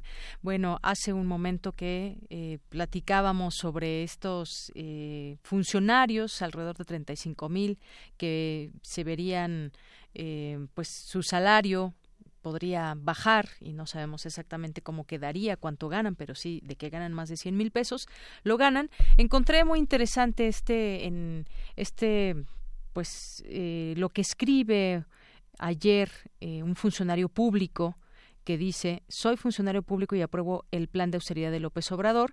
Esta información la ubico en eh, la redacción de Nexos, está en su página, lo escribe, lo firma César Morales Ollarvide y dice así, a ver qué, a ver a ustedes qué le parece, qué les parece, eh, pues cómo cómo vamos viendo, cómo hay que entender también este tema del la baja de los salarios. Dice César Morales Ollarvide, soy funcionario público. Con seguridad, la plaza que ocupo será una de las afectadas por la política de austeridad recientemente anunciada por Andrés Manuel López Obrador. A continuación explico las razones por las que, en términos generales, celebro que así sea y algunas de las reservas que tengo al respecto. Como servidor público estoy totalmente de acuerdo con la idea de reducir de manera progresiva y, y proporcional los sueldos de los funcionarios de mayor nivel. Dentro del sector público, esta propuesta genera un agitado debate. No obstante, fuera de nuestro círculo las opiniones parecen estar menos divididas. Reducir los privilegios de la alta burocracia se presenta como algo de sentido común. La propuesta fue uno de los grandes aciertos en la campaña de López Obrador. Como tal, su éxito no puede medirse solo en términos de nacionalidad económica, de racionalidad económica. El monto y el destino que genere una política de austeridad salarial en la administración pública es importante, pero lo fundamental es el mensaje que manda, su potencia con símbolo, luego de un gobierno al que se le ha criticado su desconexión con la realidad. El presidente electo parece decir con esta iniciativa que tiene los pies en la tierra. El soundbite de su campaña lo resumía a la perfección. No puede haber gobierno rico con pueblo pobre. Sinceramente, si alguien no comprende esta idea, no entiendo qué hace en el servicio público. Luego continúa, veámoslo en perspectiva. Un director en el área de la auditoría o de la APF eh, dice, el cargo más bajo que sería afectado eh, por la reducción salarial. Hoy puede llegar a ganar bastante más en un mes que una familia mexicana promedio en tres meses, según una encuesta realizada por el INEGI en 2016. De acuerdo con la misma encuesta, si dividiésemos al país en diez partes, en función de su ingreso, ese mismo director de área puede ganar por sí solo más que el promedio de las familias más ricas del país. Uso deliberadamente como ejemplo un director de área, un mando medio, no es un director alto, es, es un mando medio, cuyos ingresos palidecen frente a los de un director general y a quien un subsecretario ni siquiera le contestaría el teléfono. Con el perdón de mis colegas, defender que estos sueldos son los de alguien de clase media muestra un profundo desconocimiento de la desigualdad de nuestro país o una cínica indiferencia hacia la misma. No son precisamente las cualidades más deseables en un servidor público. Ser funcionario no puede ser un voluntariado, como parecen exigir algunos críticos desde fuera, pero tampoco debería ser una opción atractiva para quien tienen como prioridad hacerse rico, como insinúan algunas reacciones desde dentro. Comprendo la inquietud por la probable pérdida de trabajadores valiosos ante la reducción salarial, pero lo que más me preocupa es que el principal incentivo de los empleados públicos para no marcharse a la iniciativa privada sea su sueldo. Y dice, en la burocracia hay abusos que por sí mismo mismos explicarían el atractivo de las medidas de austeridad de López Obrador. El patrimonialismo, el patrimonialismo eh, es un mal del que no está exenta ninguna dependencia o nivel de gobierno. Y bueno, por ahí se va este artículo, lo voy a postear a través de mi, de mi cuenta de Twitter, si lo quieren leer completo, me faltó todavía bastante, les leí poco menos de la mitad, y lo firma César Morales Ollarvide, politólogo y funcionario público. Las opiniones de este texto son personales, no representan a ninguna institución de la Administración Pública Federal, es solamente la opinión de César Morales Ollarvide, que, pues bueno, por hasta donde leímos, trae elementos bastante interesantes. Continuamos. Porque tu opinión es importante, síguenos en nuestras redes sociales, en Facebook como Prisma RU y en Twitter como arroba PrismaRU. Prisma RU. Relatamos al mundo.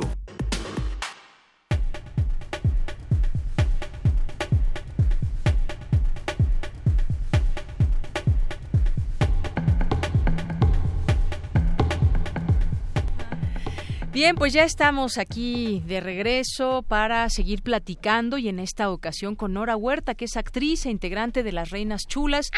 Aquí las conocemos muy bien, las hemos ido a ver, aquí Radio UNAM siempre, pues siempre estamos atentos de lo que hacen Las Reinas Chulas. ¿Cómo estás, Nora Huerta? Muy contenta, gracias por el espacio y pues sí, qué alegría poder estar en una extensión de mi casa, de mi Eh, alma mater. Así es, y cuántas cosas hay en la UNAM, ¿verdad? Ay, genial, fantástico. Este año vamos a estar en la UNAM, justo Ah, estrenamos eh, como a mediados de agosto con motivo del aniversario del 68. Estaremos y estrenaremos un espectáculo en la UNAM. Así Oye, que toda bueno. la banda de la UNAM nos vemos por allá en nuestra casa. Claro que sí, porque además hay muchas actividades por el tema del Muchas. 68 Ujú. que vale la pena pues eh, traer a la discusión, Sí, ¿no? el programa está increíble. Y bueno, siempre estar en la universidad y disfrutar del Centro Cultural Universitario es un gozo, un, un placer y un lujo. Yo que crecí ahí, me crié en el, en el CUT, en el Centro Ah, Universitario mira. de Teatro. Sí, sí. O sea, 100% hecha en la UNAM. 100% hecha en la UNAM y también, y que se nota además en la calidad del trabajo siempre de las reinas chulas, en, ahora vienen presentando un nuevo show porque han tenido muchos, han ido evolucionando en muchos, en muchos sentidos. Bueno, desde el primero hasta ahorita creo que los shows han estado tremendamente bien, a la gente les gusta y pues por eso siguen tan activas. ¿no? Ahí hemos picado piedra, 20 años de trabajo escénico en el cabaret Ya como 20 difusoras, años. creadoras, Sí, sí. dramaturgas, productoras y todo. 20 años en el cabaret y bueno, ahora estamos presentando una versión bis, digamos. ¿no? El primer espectáculo se llamó Las Mil y un Fregaderas, por no llamarle de otra manera. Las Mil y un Fregaderas electorales, Sí. inspirado en Las Mil y una Noches y post-electoral y todo el fenómeno que hemos vivido últimamente que nos llena de alegría y contentura. Ahora el espectáculo se llama Las Mil y un Dudas post-electorales, porque pues si nos quedamos todos de a seis, ¿no? En principio helados, congelados, felices, eh, emocionadas de mirar por primera vez y además que es un placer hasta se enchina la piel decir por primera vez en esta historia mi voto contó y por primera vez la ciudadanía salió y decidió y se respetó y no hubo estos ejercicios fraudulentos a los que estábamos acostumbradas y acostumbrados, en fin. Entonces, bueno, hay una fiesta democrática muy interesante, pero ahora, ¿qué va a pasar? Sí, ¿Y exactamente. ahora? ¿Hacia dónde vamos? ¿Y ¿Hacia ahora dónde? qué va, qué va a ocurrir? Claro, claro. Entonces, bueno, tenemos un montón de dudas. El espectáculo está basado en las mil y una noches, entonces Sherezada por no morir, ¿no? Porque esta es una historia que ocurre en el lejano oriente. Sí, en sí, México sí. eso no pasa. Un, un sultán que escoge a una doncella para casarse con ella y el día siguiente matarla, porque así es, ¿no? Él ya no confía en las mujeres, él cree que las mujeres son horrorosas y dice, pues yo me caso, me las, ajá, y después las mato. Y bueno, Sherezada, para que no la maten, pues le cuenta al sultán eh, historias que se van engarzando una con la otra y eso le permite eh, Vivir. vivir más de mil noches, ¿no? Y hasta que el sultán, bueno, queda fascinado con la mujer y tan tan todo se arregla. Entonces, bueno, tomamos esta experiencia y Sherezada le va a contar al insultán, en nuestro Ujú. person nuestra sátira se llama El insultán cucharear. Sí. Sherezada le va a contar la historia de Sinmiado el marino, de Anayaya y los 40 ladrones y la cuarta transformación a cargo de Amlodín y, y la lámpara maravillosa. Muy bien. En medio de estas historias, pues nos preguntamos, ¿qué va a pasar? ¿Qué va a pasar? ¿Va a haber reducción de salarios? ¿Los compromisos políticos que se pudieran o no haber hecho eh, se, te- se le van a tener que cumplir? ¿Con quién están hechos esos compromisos políticos? Eh, ¿Por qué Trump ya mandó a su gabinete a trabajar si todavía estamos en la transición? Eh, ¿Qué va a pasar con los maestros? ¿Qué va a pasar con la justicia? ¿Qué va a pasar con los temas de, de, de justicia que están pendientes? ¿Qué va a pasar con los 43 estudiantes?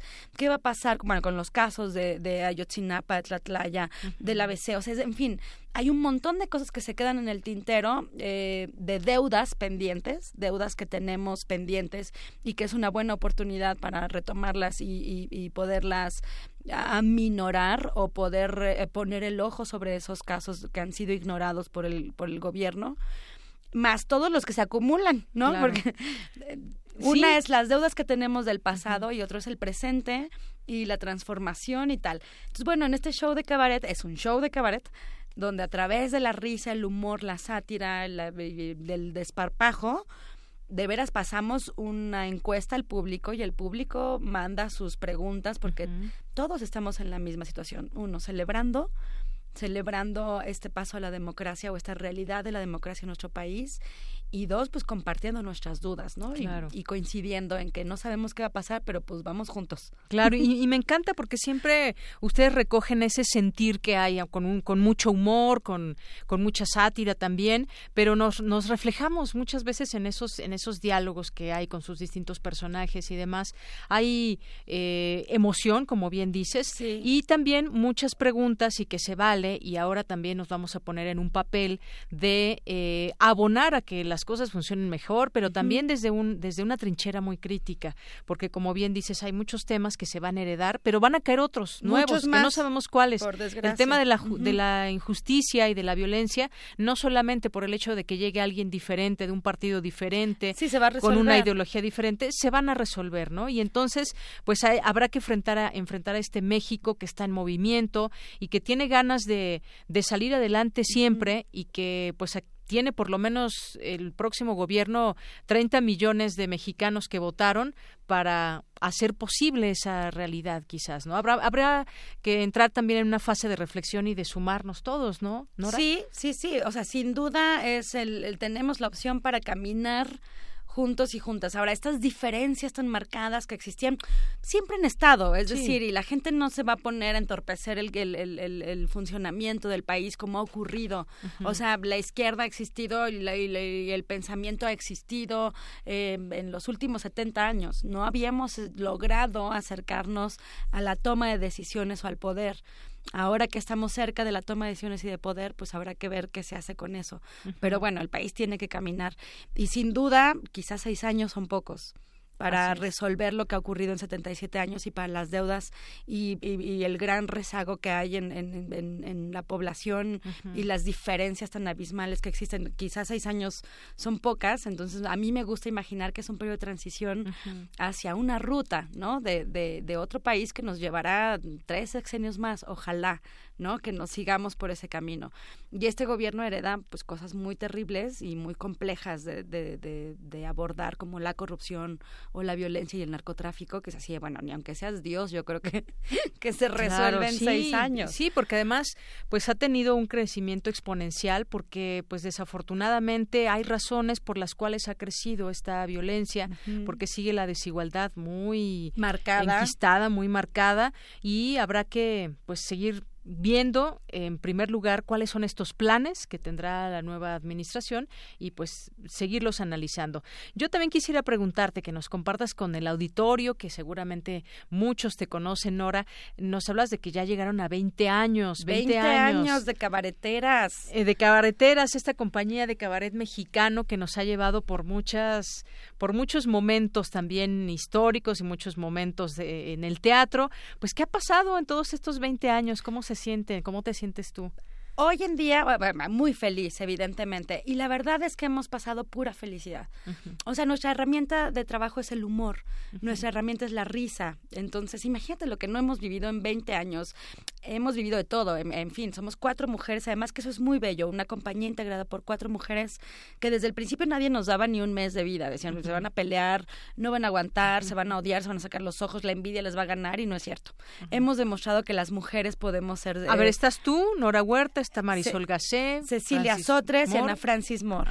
cuatro guerreras de veras de la escena mexicana, además cuatro visiones de la escena totalmente distintas, con perfiles de trabajo también eh, bastante afortunados y cada una como en, en, en, en su rama, pues donde, donde nos complementamos, más allá de, de hacernos competencia nos complementamos a la, a la perfección. Entonces, bueno, yo sí conozco gracias a mi compañía que es la sororidad, que es la complementación, que es la diversidad de ideas, que es sentarse y discutir hasta llegar a un acuerdo, en fin, o sea, sí hemos encontrado en 20 años y me parece que eso es lo más bello que hemos eh, tenido. Además de más de 50 espectáculos que hemos escrito, producido y actuado solitas, además de la fortuna del espacio independiente que llevamos, el espacio autónomo, digamos, que llevamos el Teatro Bar El Vicio, ubicado en Madrid, número 13, donde por cierto son las mil y un dudas electorales. Sí, ahorita nos dices cuándo y a qué eh, hora y todo. Además de tener este espacio y de administrarlo, además de haber escrito espectáculos,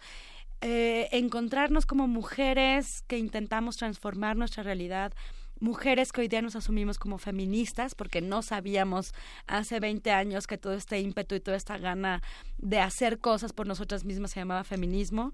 Hoy lo sabemos y entonces, bueno, nos sentimos muy contentas de habernos encontrado, de haber crecido juntas, de habernos alineado a un sistema de ideas que, que nos inspira y que nos ayuda a seguir adelante, de, de soñar nuestro país de otra manera, de subirnos al escenario a reírnos, de, de, encontrarnos y hacernos cómplices con el público porque nos reímos, pero nos reímos de las cosas que nos duelen, nos reímos de las cosas donde, donde nos cala la herida. Ese es el humor eh, que hacemos las Reinas Chulas y es el humor que, que aborda el cabaret, una crítica política y social a partir del humor y de la risa pero bueno, entonces nos reímos de las cosas que nos ríen, que nos duelen, y esa risa nos libera, nos libera del dolor, nos libera de la tensión. Entonces, ¿qué te puedo decir? Tengo el trabajo más bonito sí, sí, y tengo a las compañeras más divertidas del planeta, de las más bellas. Y, pues nada, o sea, hemos tenido, la verdad, una gran fortuna de habernos encontrado y de habernos hecho compañía y creo que, que ese regalo que hemos recibido en la vida lo, lo, lo, regresamos en el escenario y lo compartimos con la gente con ese entusiasmo, con esa alegría de, de vamos a ser satíricas, vamos a ser irónicas, nos vamos a reír de lo que nos duele, vamos a ser cínicas, vamos a gritar lo que la gente no quiere que, que se grite o vamos a ser impúdicas, vamos a ser...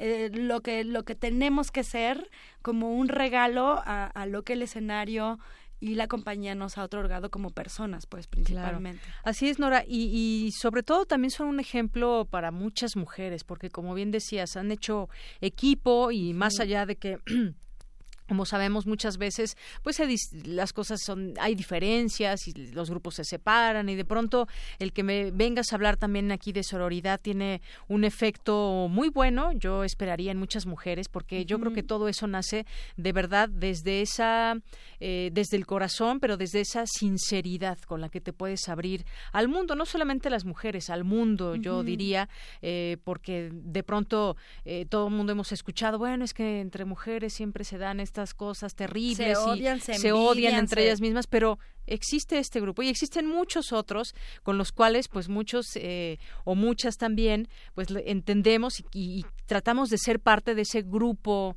eh, de mujeres que hay a nivel mundial o a nivel internacional que queremos cosas buenas para nuestro género y para el mundo, ¿no?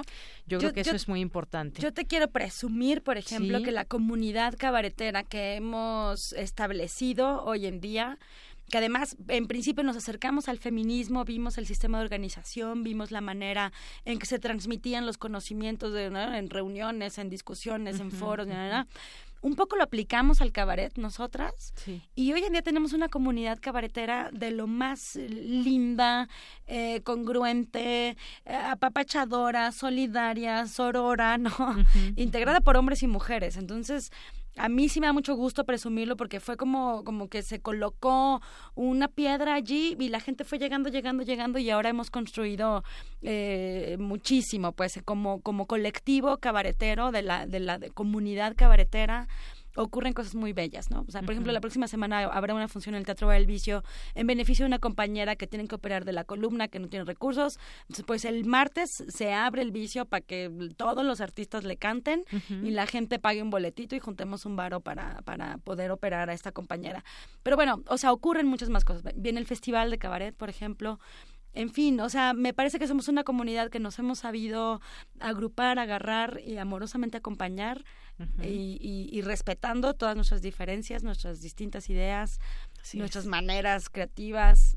Claro. En fin, a mí el cabaret y ponerse de acuerdo, ¿no? Que, que, dentro del trabajo también hay diferencias, pero que pueden solventarse y tener cosas como lo que vemos que es de las reinas chulas. Bueno, cuéntanos de eh, el próximo show, cuándo se va a presentar, a partir de cuándo, hora, precios, todo. Las mil y un dudas post electorales se presenta jueves, viernes y sábado a las 9.30 en Teatro Bar El Vicio. Dejemos algunos pases. Ay, pues me parece muy bien. Cinco pases dobles para quien nos llame para el jueves, para el jueves. jueves. Jueves a las 21 mañana. 30 horas. Mañana, mañana, sí, sí. Muy bien. Jueves a las 21 a 30 horas, este, las mil y un dudas postelectorales, cinco pases dobles a los, a los primeros que nos, que nos llamen y será un placer. Bueno, tenemos 80% de descuento a todos los estudiantes de la UNAM con credencial vigente con credencial. El cover cuesta 400 pesos, entonces sí les recomiendo que lleven su credencial vigente y tendrán un 80% de descuento en todos los espectáculos de las Reinas Chulas de hoy hasta que nos muramos.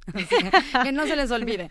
Y síganos en las redes sociales, eh, Las Reinas Chulas y Teatro Bar Vicio. Y les recuerdo que estamos en Teatro Bar Vicio, en la calle de Madrid número 3 en Coyoacán. A ver, aquí me preguntan, ¿es para ir a ver a las reinas chulas con las mil y un dudas postelectorales? Tenemos cinco pases dobles para las primeras personas que nos llamen al 5536 4339 y empieza a las 21.30 horas. Sí, tendrán que llegar a las 9 con una identificación, los, los nombres que acá nos Ahorita vamos a dar a conocer los números de las primeras cinco personas.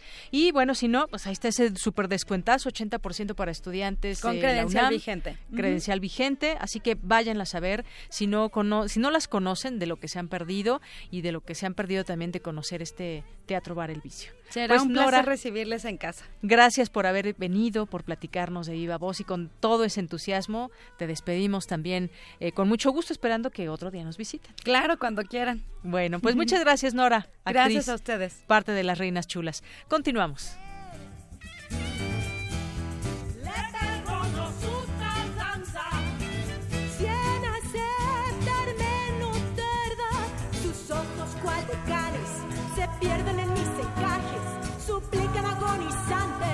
se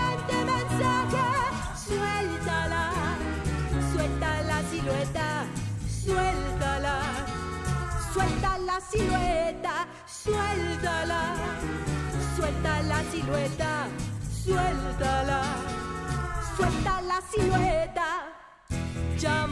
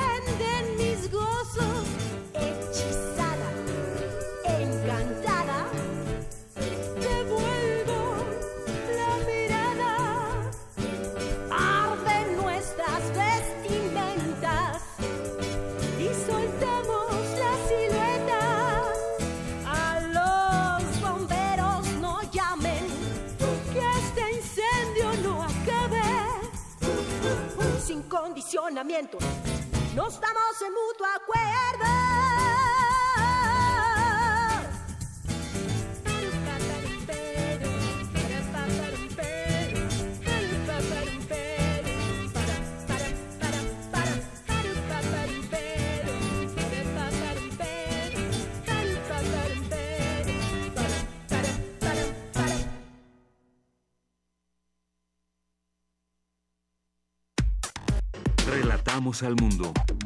Relatamos al mundo. Porque tu opinión es importante, síguenos en nuestras redes sociales, en Facebook como Prisma RU y en Twitter como arroba PrismaRU. Bien, continuamos aquí en Prisma RU. Gracias por seguir acompañándonos. A ver, si nos quieren llamar y dejarnos algún comentario, está muy bien, pero ya tenemos aquí a los cinco ganadores que se van a ver a las Reinas Chulas el día de mañana.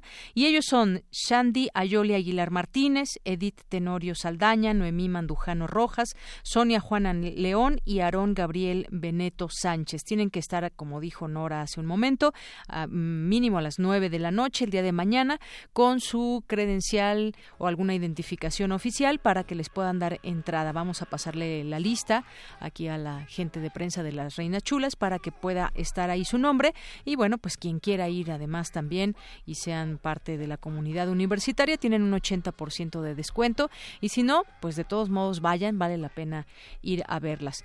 Y ya es momento de mandar saludos a quienes están presentes a través de nuestras redes sociales. Muchas gracias a Rogelio Martínez, a Paul McCartney, así se hace llamar en su Twitter. Gracias por tu comentario. Juan eh, Juanjo M nos dice sus familias necesitan paz y justicia, cuántos futuros y sueños asesinados, cuántas de ellas pudieron cambiar nuestra nación, pero ahora no y bueno, se refiere al tema de los feminicidios, que por cierto hoy desafortunadamente eh, amanecimos con noticias muy malas, dos niñas que fueron asesinadas, una en Ciudad Juárez, otra en Nuevo León y bueno, pues terribles historias que siguen sucediendo en este país. El de Adventure también muchos saludos, el negrito en el arroz nos dice una reina chula y la Nora invitada en la cabina. Así es, negrito en el arroz. Andrea González pregunta, ¿es necesario que exista una ley que derogue los salarios actuales para imponerlos del nuevo plan de austeridad? Una muy buena pregunta. Vamos aquí a reservarla para en su momento poderlo discutir. A ver quién nos puede hablar porque este tema ahorita no les está no les va a, no va a haber afectaciones, digamos a quienes van a ganar menos, pero en algún momento las habrá y quizás haya un mundo de opiniones al respecto, así que este tema pues vamos a seguirlo platicando. Gracias Andrea. Danodant, también muchos saludos. Giro Pentachi, el tope salarial no es un problema para la mayoría de los mexicanos, más bien lo llamaría un capricho de unos funcionarios que se dan la vida de príncipes y princesas. Gracias Giro Pentachi por tu comentario. Eh, aquí también Juan Jaso eh, López nos dice, buena tarde, ¿cuál es el teléfono en cabina? ¿Le interesa el libro? Híjole, ya se lo llevaron, Juan Jaso López, pero bueno, si quieres, si tú quieres, solamente si así lo quieres, te puedo dar el, mío y bueno, me pongo en contacto contigo. Muchas gracias. Yesman eh, nos dice aquí, escuchándolos, bonita música. Gracias, Yesman. Eh, Tere Saró nos dice, hola al doctor Zagal, qué gusto escucharlo en la frecuencia universitaria. universitaria y Historia para la banda. Gracias, Teresa Aro. El negrito en el arroz nos escribe de nuevo y nos dice, ah, hijos, sí me sí que eran más extremistas que los mismos talibanes, esos inquisidores, pues así es, por lo que escuchamos y podemos leer en, estas páginas, así es, eh, Nerito en el arroz. César Alberto nos dice, les mando saludos, amigos de Prisma RU, que dice, aunque a veces los días no anden, su manera de relatar al mundo puede ir equilibrando los días. Y, pues bueno, a seguir dándole. Saludos. Gracias, César Alberto. Si has tenido un no tan buen día, te mandamos un abrazo desde aquí. Gracias por escucharnos y por tus palabras. Eh, Gay Famoa nos dice, escuchen la radio, nos, nos da aquí un retweet. Muchísimas gracias. Eh, a todas las personas que se unan con nosotros, la seguimos, lo seguimos leyendo, eh, muy, muy atentos aquí. Eh, a sus a sus comentarios. Bueno, pues son las dos con 42 minutos y con qué vamos a continuar.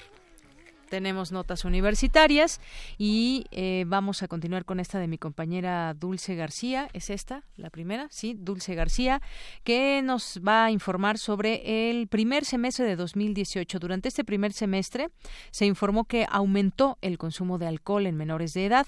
Ante ello es necesario saber que este puede causar daños severos en el cuerpo. Adelante, Dulce. Muy buenas tardes al auditorio de Prisma RU. Alrededor de 70% de la población consume alcohol. De estos, 20% lo hace de manera excesiva. Según la encuesta nacional de consumo de drogas, alcohol y tabaco 2016-2017, en los centros de tratamiento y rehabilitación no gubernamental, las personas que reportaron tener problemas con su forma de beber, es decir, el 64.7%, refirió no tener estudios. El 50% tenía estudios de primaria, el 39.9% secundaria para quienes estudiaron bachillerato, la cifra se incrementó en 45.8%, a nivel licenciatura fue de 60.3% y a nivel posgrado 65.8%. Cabe mencionar que los 480 mil embarazos que se han dado en los últimos años en jóvenes de 19 años o menos están relacionados con el consumo de alcohol. ¿Pero qué provoca este en nuestros cuerpos? Se sabe que puede dañar la corteza frontal del cerebro, lo que perjudica la comunicación de los neurotransmisores. Los daños pueden distintos según el tipo de consumo y el cuerpo de cada persona. De acuerdo con el Instituto Nacional de Abuso de Alcohol y Alcoholismo de Estados Unidos, aquellos que consumen poco, no más de 7 bebidas semanales para las mujeres y 14 para los hombres, tienen muy pocas probabilidades de desarrollar enfermedades relacionadas con esta sustancia, pero quienes exceden este límite constantemente pueden dañar la corteza frontal del cerebro, lo que perjudica la comunicación de los neurotransmisores, hace más difícil tomar decisiones e incrementa los cambios radicales de humor. A largo plazo, el consumo excesivo de alcohol puede lastimar los músculos del corazón, el hígado, el páncreas, el sistema inmunológico, además de incrementar la posibilidad de desarrollar cáncer de mama y de boca. Ahora que el auditorio de Prisma RU sabe cuántos daños puede causar el alcohol en el cuerpo, hay que tratar de aplicar aquella recomendación de los griegos, es decir, nada en demasía. Es el reporte. Muy buenas tardes. Gracias, gracias Dulce García. Pues sí, habremos de reflexionar sobre el consumo de alcohol, sobre todo en menores, en menores que como decíamos también, junto con otras drogas, están muy proclives a caer en ellas. Vamos a continuar ahora con Cindy Pérez Ramírez. En nuestro país sigue al alza el uso de software pirata. Más del 50% de las empresas lo utilizan. Adelante, Cindy. ¿Qué tal, Deyanira? Muy buenas tardes a ti y al auditorio de Prisma RU. El uso ilegal de software es una práctica recurrente en nuestro país, genera pérdidas millonarias cada año y en muchos casos induce fallas en nuestro sistema, pérdidas de información, robo de identidad, entre otras cosas. El académico del Instituto Cuauhtémoc Vélez señaló que de los 5 millones de usuarios de software, al menos 2 millones consumen piratería física, es decir, con discos compactos. Y hay mayor cantidad de usuarios que ya no están volteando a ver eh, la adquisición de discos compactos, sino se voltean a ver a páginas web, y esos son aproximadamente 2.5 millones que descargan software ilegal. En promedio, los consumidores de software físico gastaron 115 pesos en la última compra, a diferencia de los 65 pesos que gastan aquellos que descargan directamente el software de este, páginas, de páginas ilegales. Es un problema, ¿por qué? Porque resulta desafortunadamente altamente atractivo y muy económico para la gente hacer las descargas. En el 2009 se tenía el 60% de los usuarios estaban empleando software pirata y ha bajado al 52%. Esto, esta es una tasa alta, muy alta para, para nuestro país donde hay menor piratería en Estados Unidos, que es un 17%, Japón con 18% y Luxemburgo con 19%. De acuerdo con la encuesta para la medición de la piratería en México realizada por el Instituto Tecnológico Autónomo de México, la venta de productos pirata en el 2016 dejó ingresos millonarios por cerca de 21 millones de pesos. Habla el ingeniero Julio Alonso de León Razo. Vemos que la tendencia obviamente es de disminuir, pero no necesariamente significa que parte de ese software también se está este, adquiriendo de manera legal, sino es probable que esté siendo descargado también de manera no necesariamente legal, pero este, en algunos servicios de streaming o algo por el estilo que quizás en este tipo de encuestas ahorita de momento no están siendo reportadas.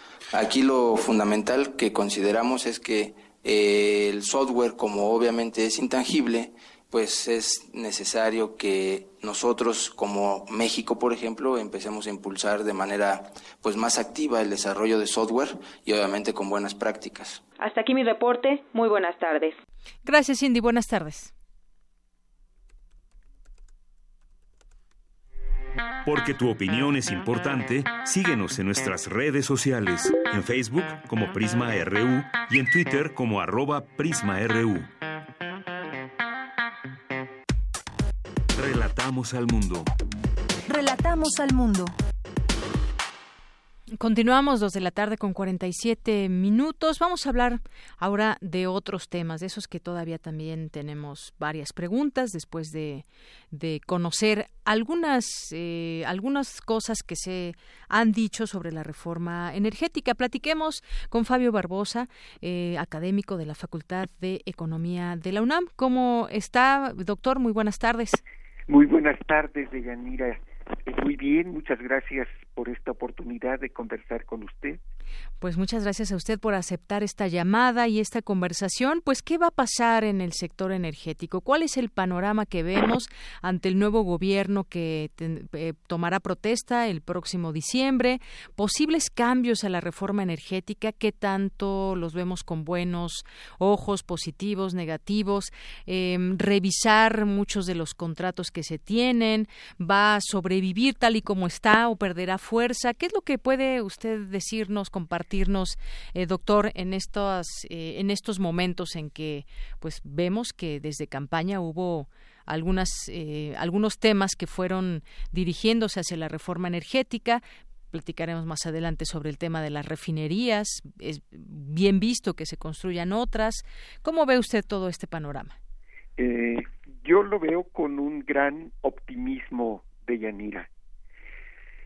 Estábamos en la Facultad de Ingeniería, en donde imparto clases, un poco preocupados porque mm, eh, la reforma energética había realmente mm, eh, tenido resultados eh, pobres. Mire usted el, la extracción de petróleo crudo de Yanira ha venido desplomándose en un porcentaje eh, significativo. Podríamos decir que en promedio cada año, durante el gobierno del presidente Peña, nuestra extracción cayó en cien mil barriles diarios, eh, de tal manera que se encontraba en 2.5 millones al iniciar el gobierno en diciembre de 2012 y eh, se desplomó hasta, eh, digamos, dos millones, este, eh, con exactitud un millón novecientos mil en este último año del actual gobierno. Y las empresas privadas prácticamente estaban haciendo un aporte muy poco significativo a la producción. Podríamos decir que solamente tres empresas privadas eh, estaban produciendo lo que Petróleos Mexicanos extrae, eh, fíjese usted, de a este contraste, en 10 minutos. lo, lo, que Pemex saca, este, este 1.9 eh, millones, este, eh, era, era la, la, prácticamente la totalidad de la extracción. Con el nuevo gobierno, nosotros pensamos que eh, no van a haber cambios eh, muy considerables en los contratos. Este, el propio maestro eh, Cepeda Molina, director de la, el comisionado presidente de la CNH, está muy dispuesto pues a participar en esta revisión que se haga. A mí me parece que salvo algunos contratos, como puede ser el de Odebrecht, este usted recuerda este contrato este que eh, nos obliga a pagar este penalizaciones muy altas cuando eh, se incumple con la entrega en este caso de etano que es un producto petroquímico es un gas este que sale también de los pozos de los pozos de, petróleo y de gas de nuestro país. Este con excepción de contratos como este este algunos eh, incumplimientos etcétera a mí me parece que este eh, los empresarios pueden estar bastante tranquilos. Pero en cambio petróleos mexicanos eh, recuperará una parte muy importante de su actividad este, perdida. En primer lugar, como usted señaló, el programa que ya está este, platicándose mucho y estudiándose, etcétera, de rehabilitación de nuestras refinerías, lo cual va a crear empleo regional, y va a permitir quizá no aumentos muy sustanciales de ninguna manera inmediatos en el en los precios de los combustibles. Este pero sí podemos esperar eh, una mejoría en los precios combinando con otro conjunto de medidas entre ellas esas medidas de Yanira a mí me parece que tiene que ser eh, un ataque en varios frentes el problema que se tiene que dar en este terreno estaría el de reducir nuestra demanda de combustibles. A mí me parece que en este momento estamos haciendo un derroche de los combustibles, este, que tenemos una demanda exageradamente, una demanda inducida y que con eh, la un impulso a a los ferrocarriles, por ejemplo, este y otro y otras y otras medidas muy importantes que vayan eh, reduciendo por ejemplo el uso de dobles trailers en las carreteras este para mm, trasladar agua comida chatarra medidas de racionalización de la eh, demanda este para acortar el, el problema, para disminuir el problema. De tal manera, Deyanira, que yo veo con mucho optimismo el futuro de nuestro sector energético en los próximos años. Así es. Eh, bueno, pues me parece que hay que atender también a todas estas opiniones de gente que conoce sobre el tema. La industria energética ahora pues enfrentará este reto de descifrar cuáles son las prioridades de la siguiente administración, sus implicaciones para toda la cadena productiva del sector, que bueno, pues como sabemos es toda una, una cadena. Durante los últimos cuatro años el gobierno eh, organizó nueve fases licitatorias y de las cuales han surgido 107 contratos petroleros con inversiones comprometidas por encima de los 160 mil millones de dólares, mientras el ciudadano de a pie sigue sin percibir los beneficios. Este es un enfoque que se da con respecto a ese tema que estábamos hablando. Y, más refinerías, ¿qué le parece, doctor, ese tema? Más refinerías, en su momento lo sacó en uno de los debates, construir dos refinerías nuevas en el país, mientras también el Sistema Nacional de Refinación trabaja por debajo del 50% de su capacidad ¿Vendrían bien la construcción de más refinerías? Eh, me parece que sí, de Yanira.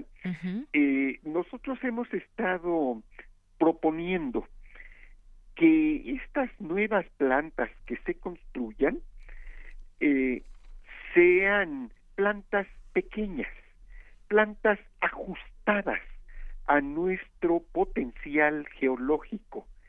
me parece que tan importante como eh, mejorar nuestra oferta de combustibles, eh, buscar eh, mejorar también los precios para mm, evitar este factor inflacionario que está presente ahora en la economía mexicana afectando los ingresos de todos los habitantes, eh, disminuyendo la competitividad de nuestro aparato productivo, encareciendo todos los productos, creando graves problemas en el sector campesino, etcétera.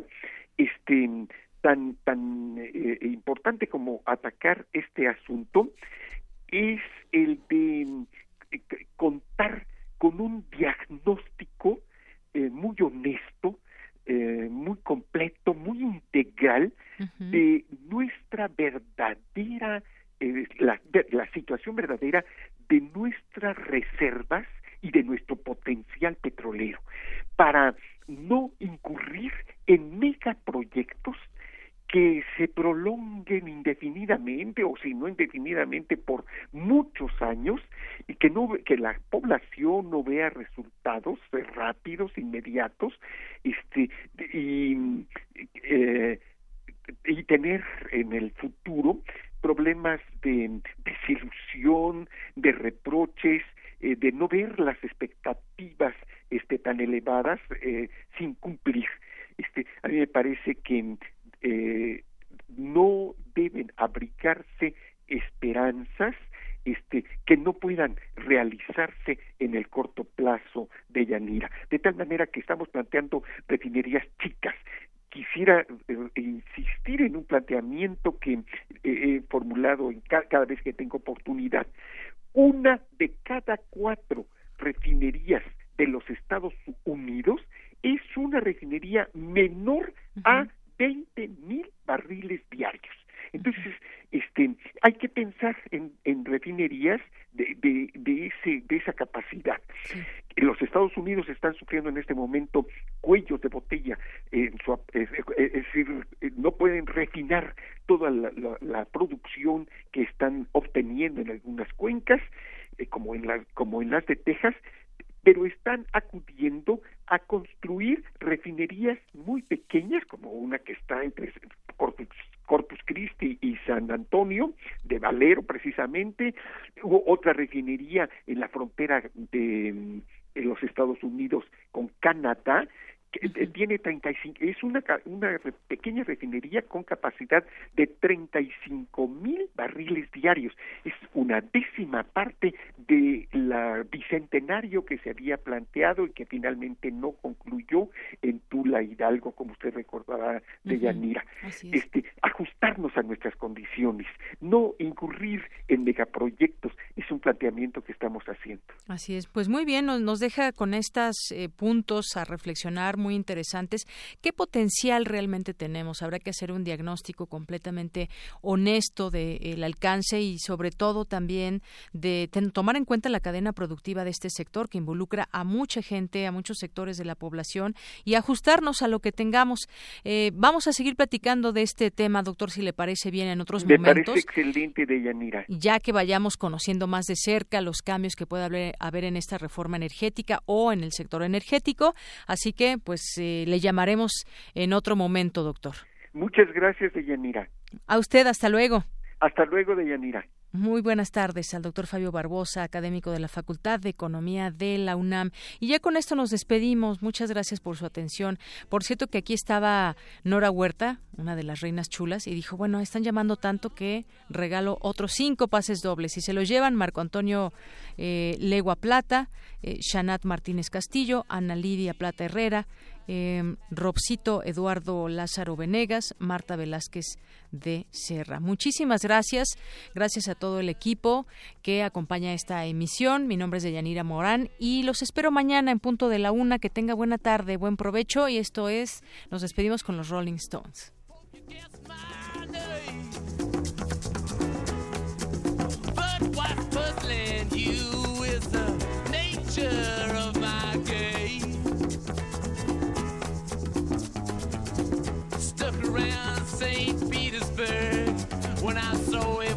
Time for a change. Killed the Tsar and his ministers. Anastasia screamed in vain. I rode a tank, held a generous rank when the blitzkrieg raged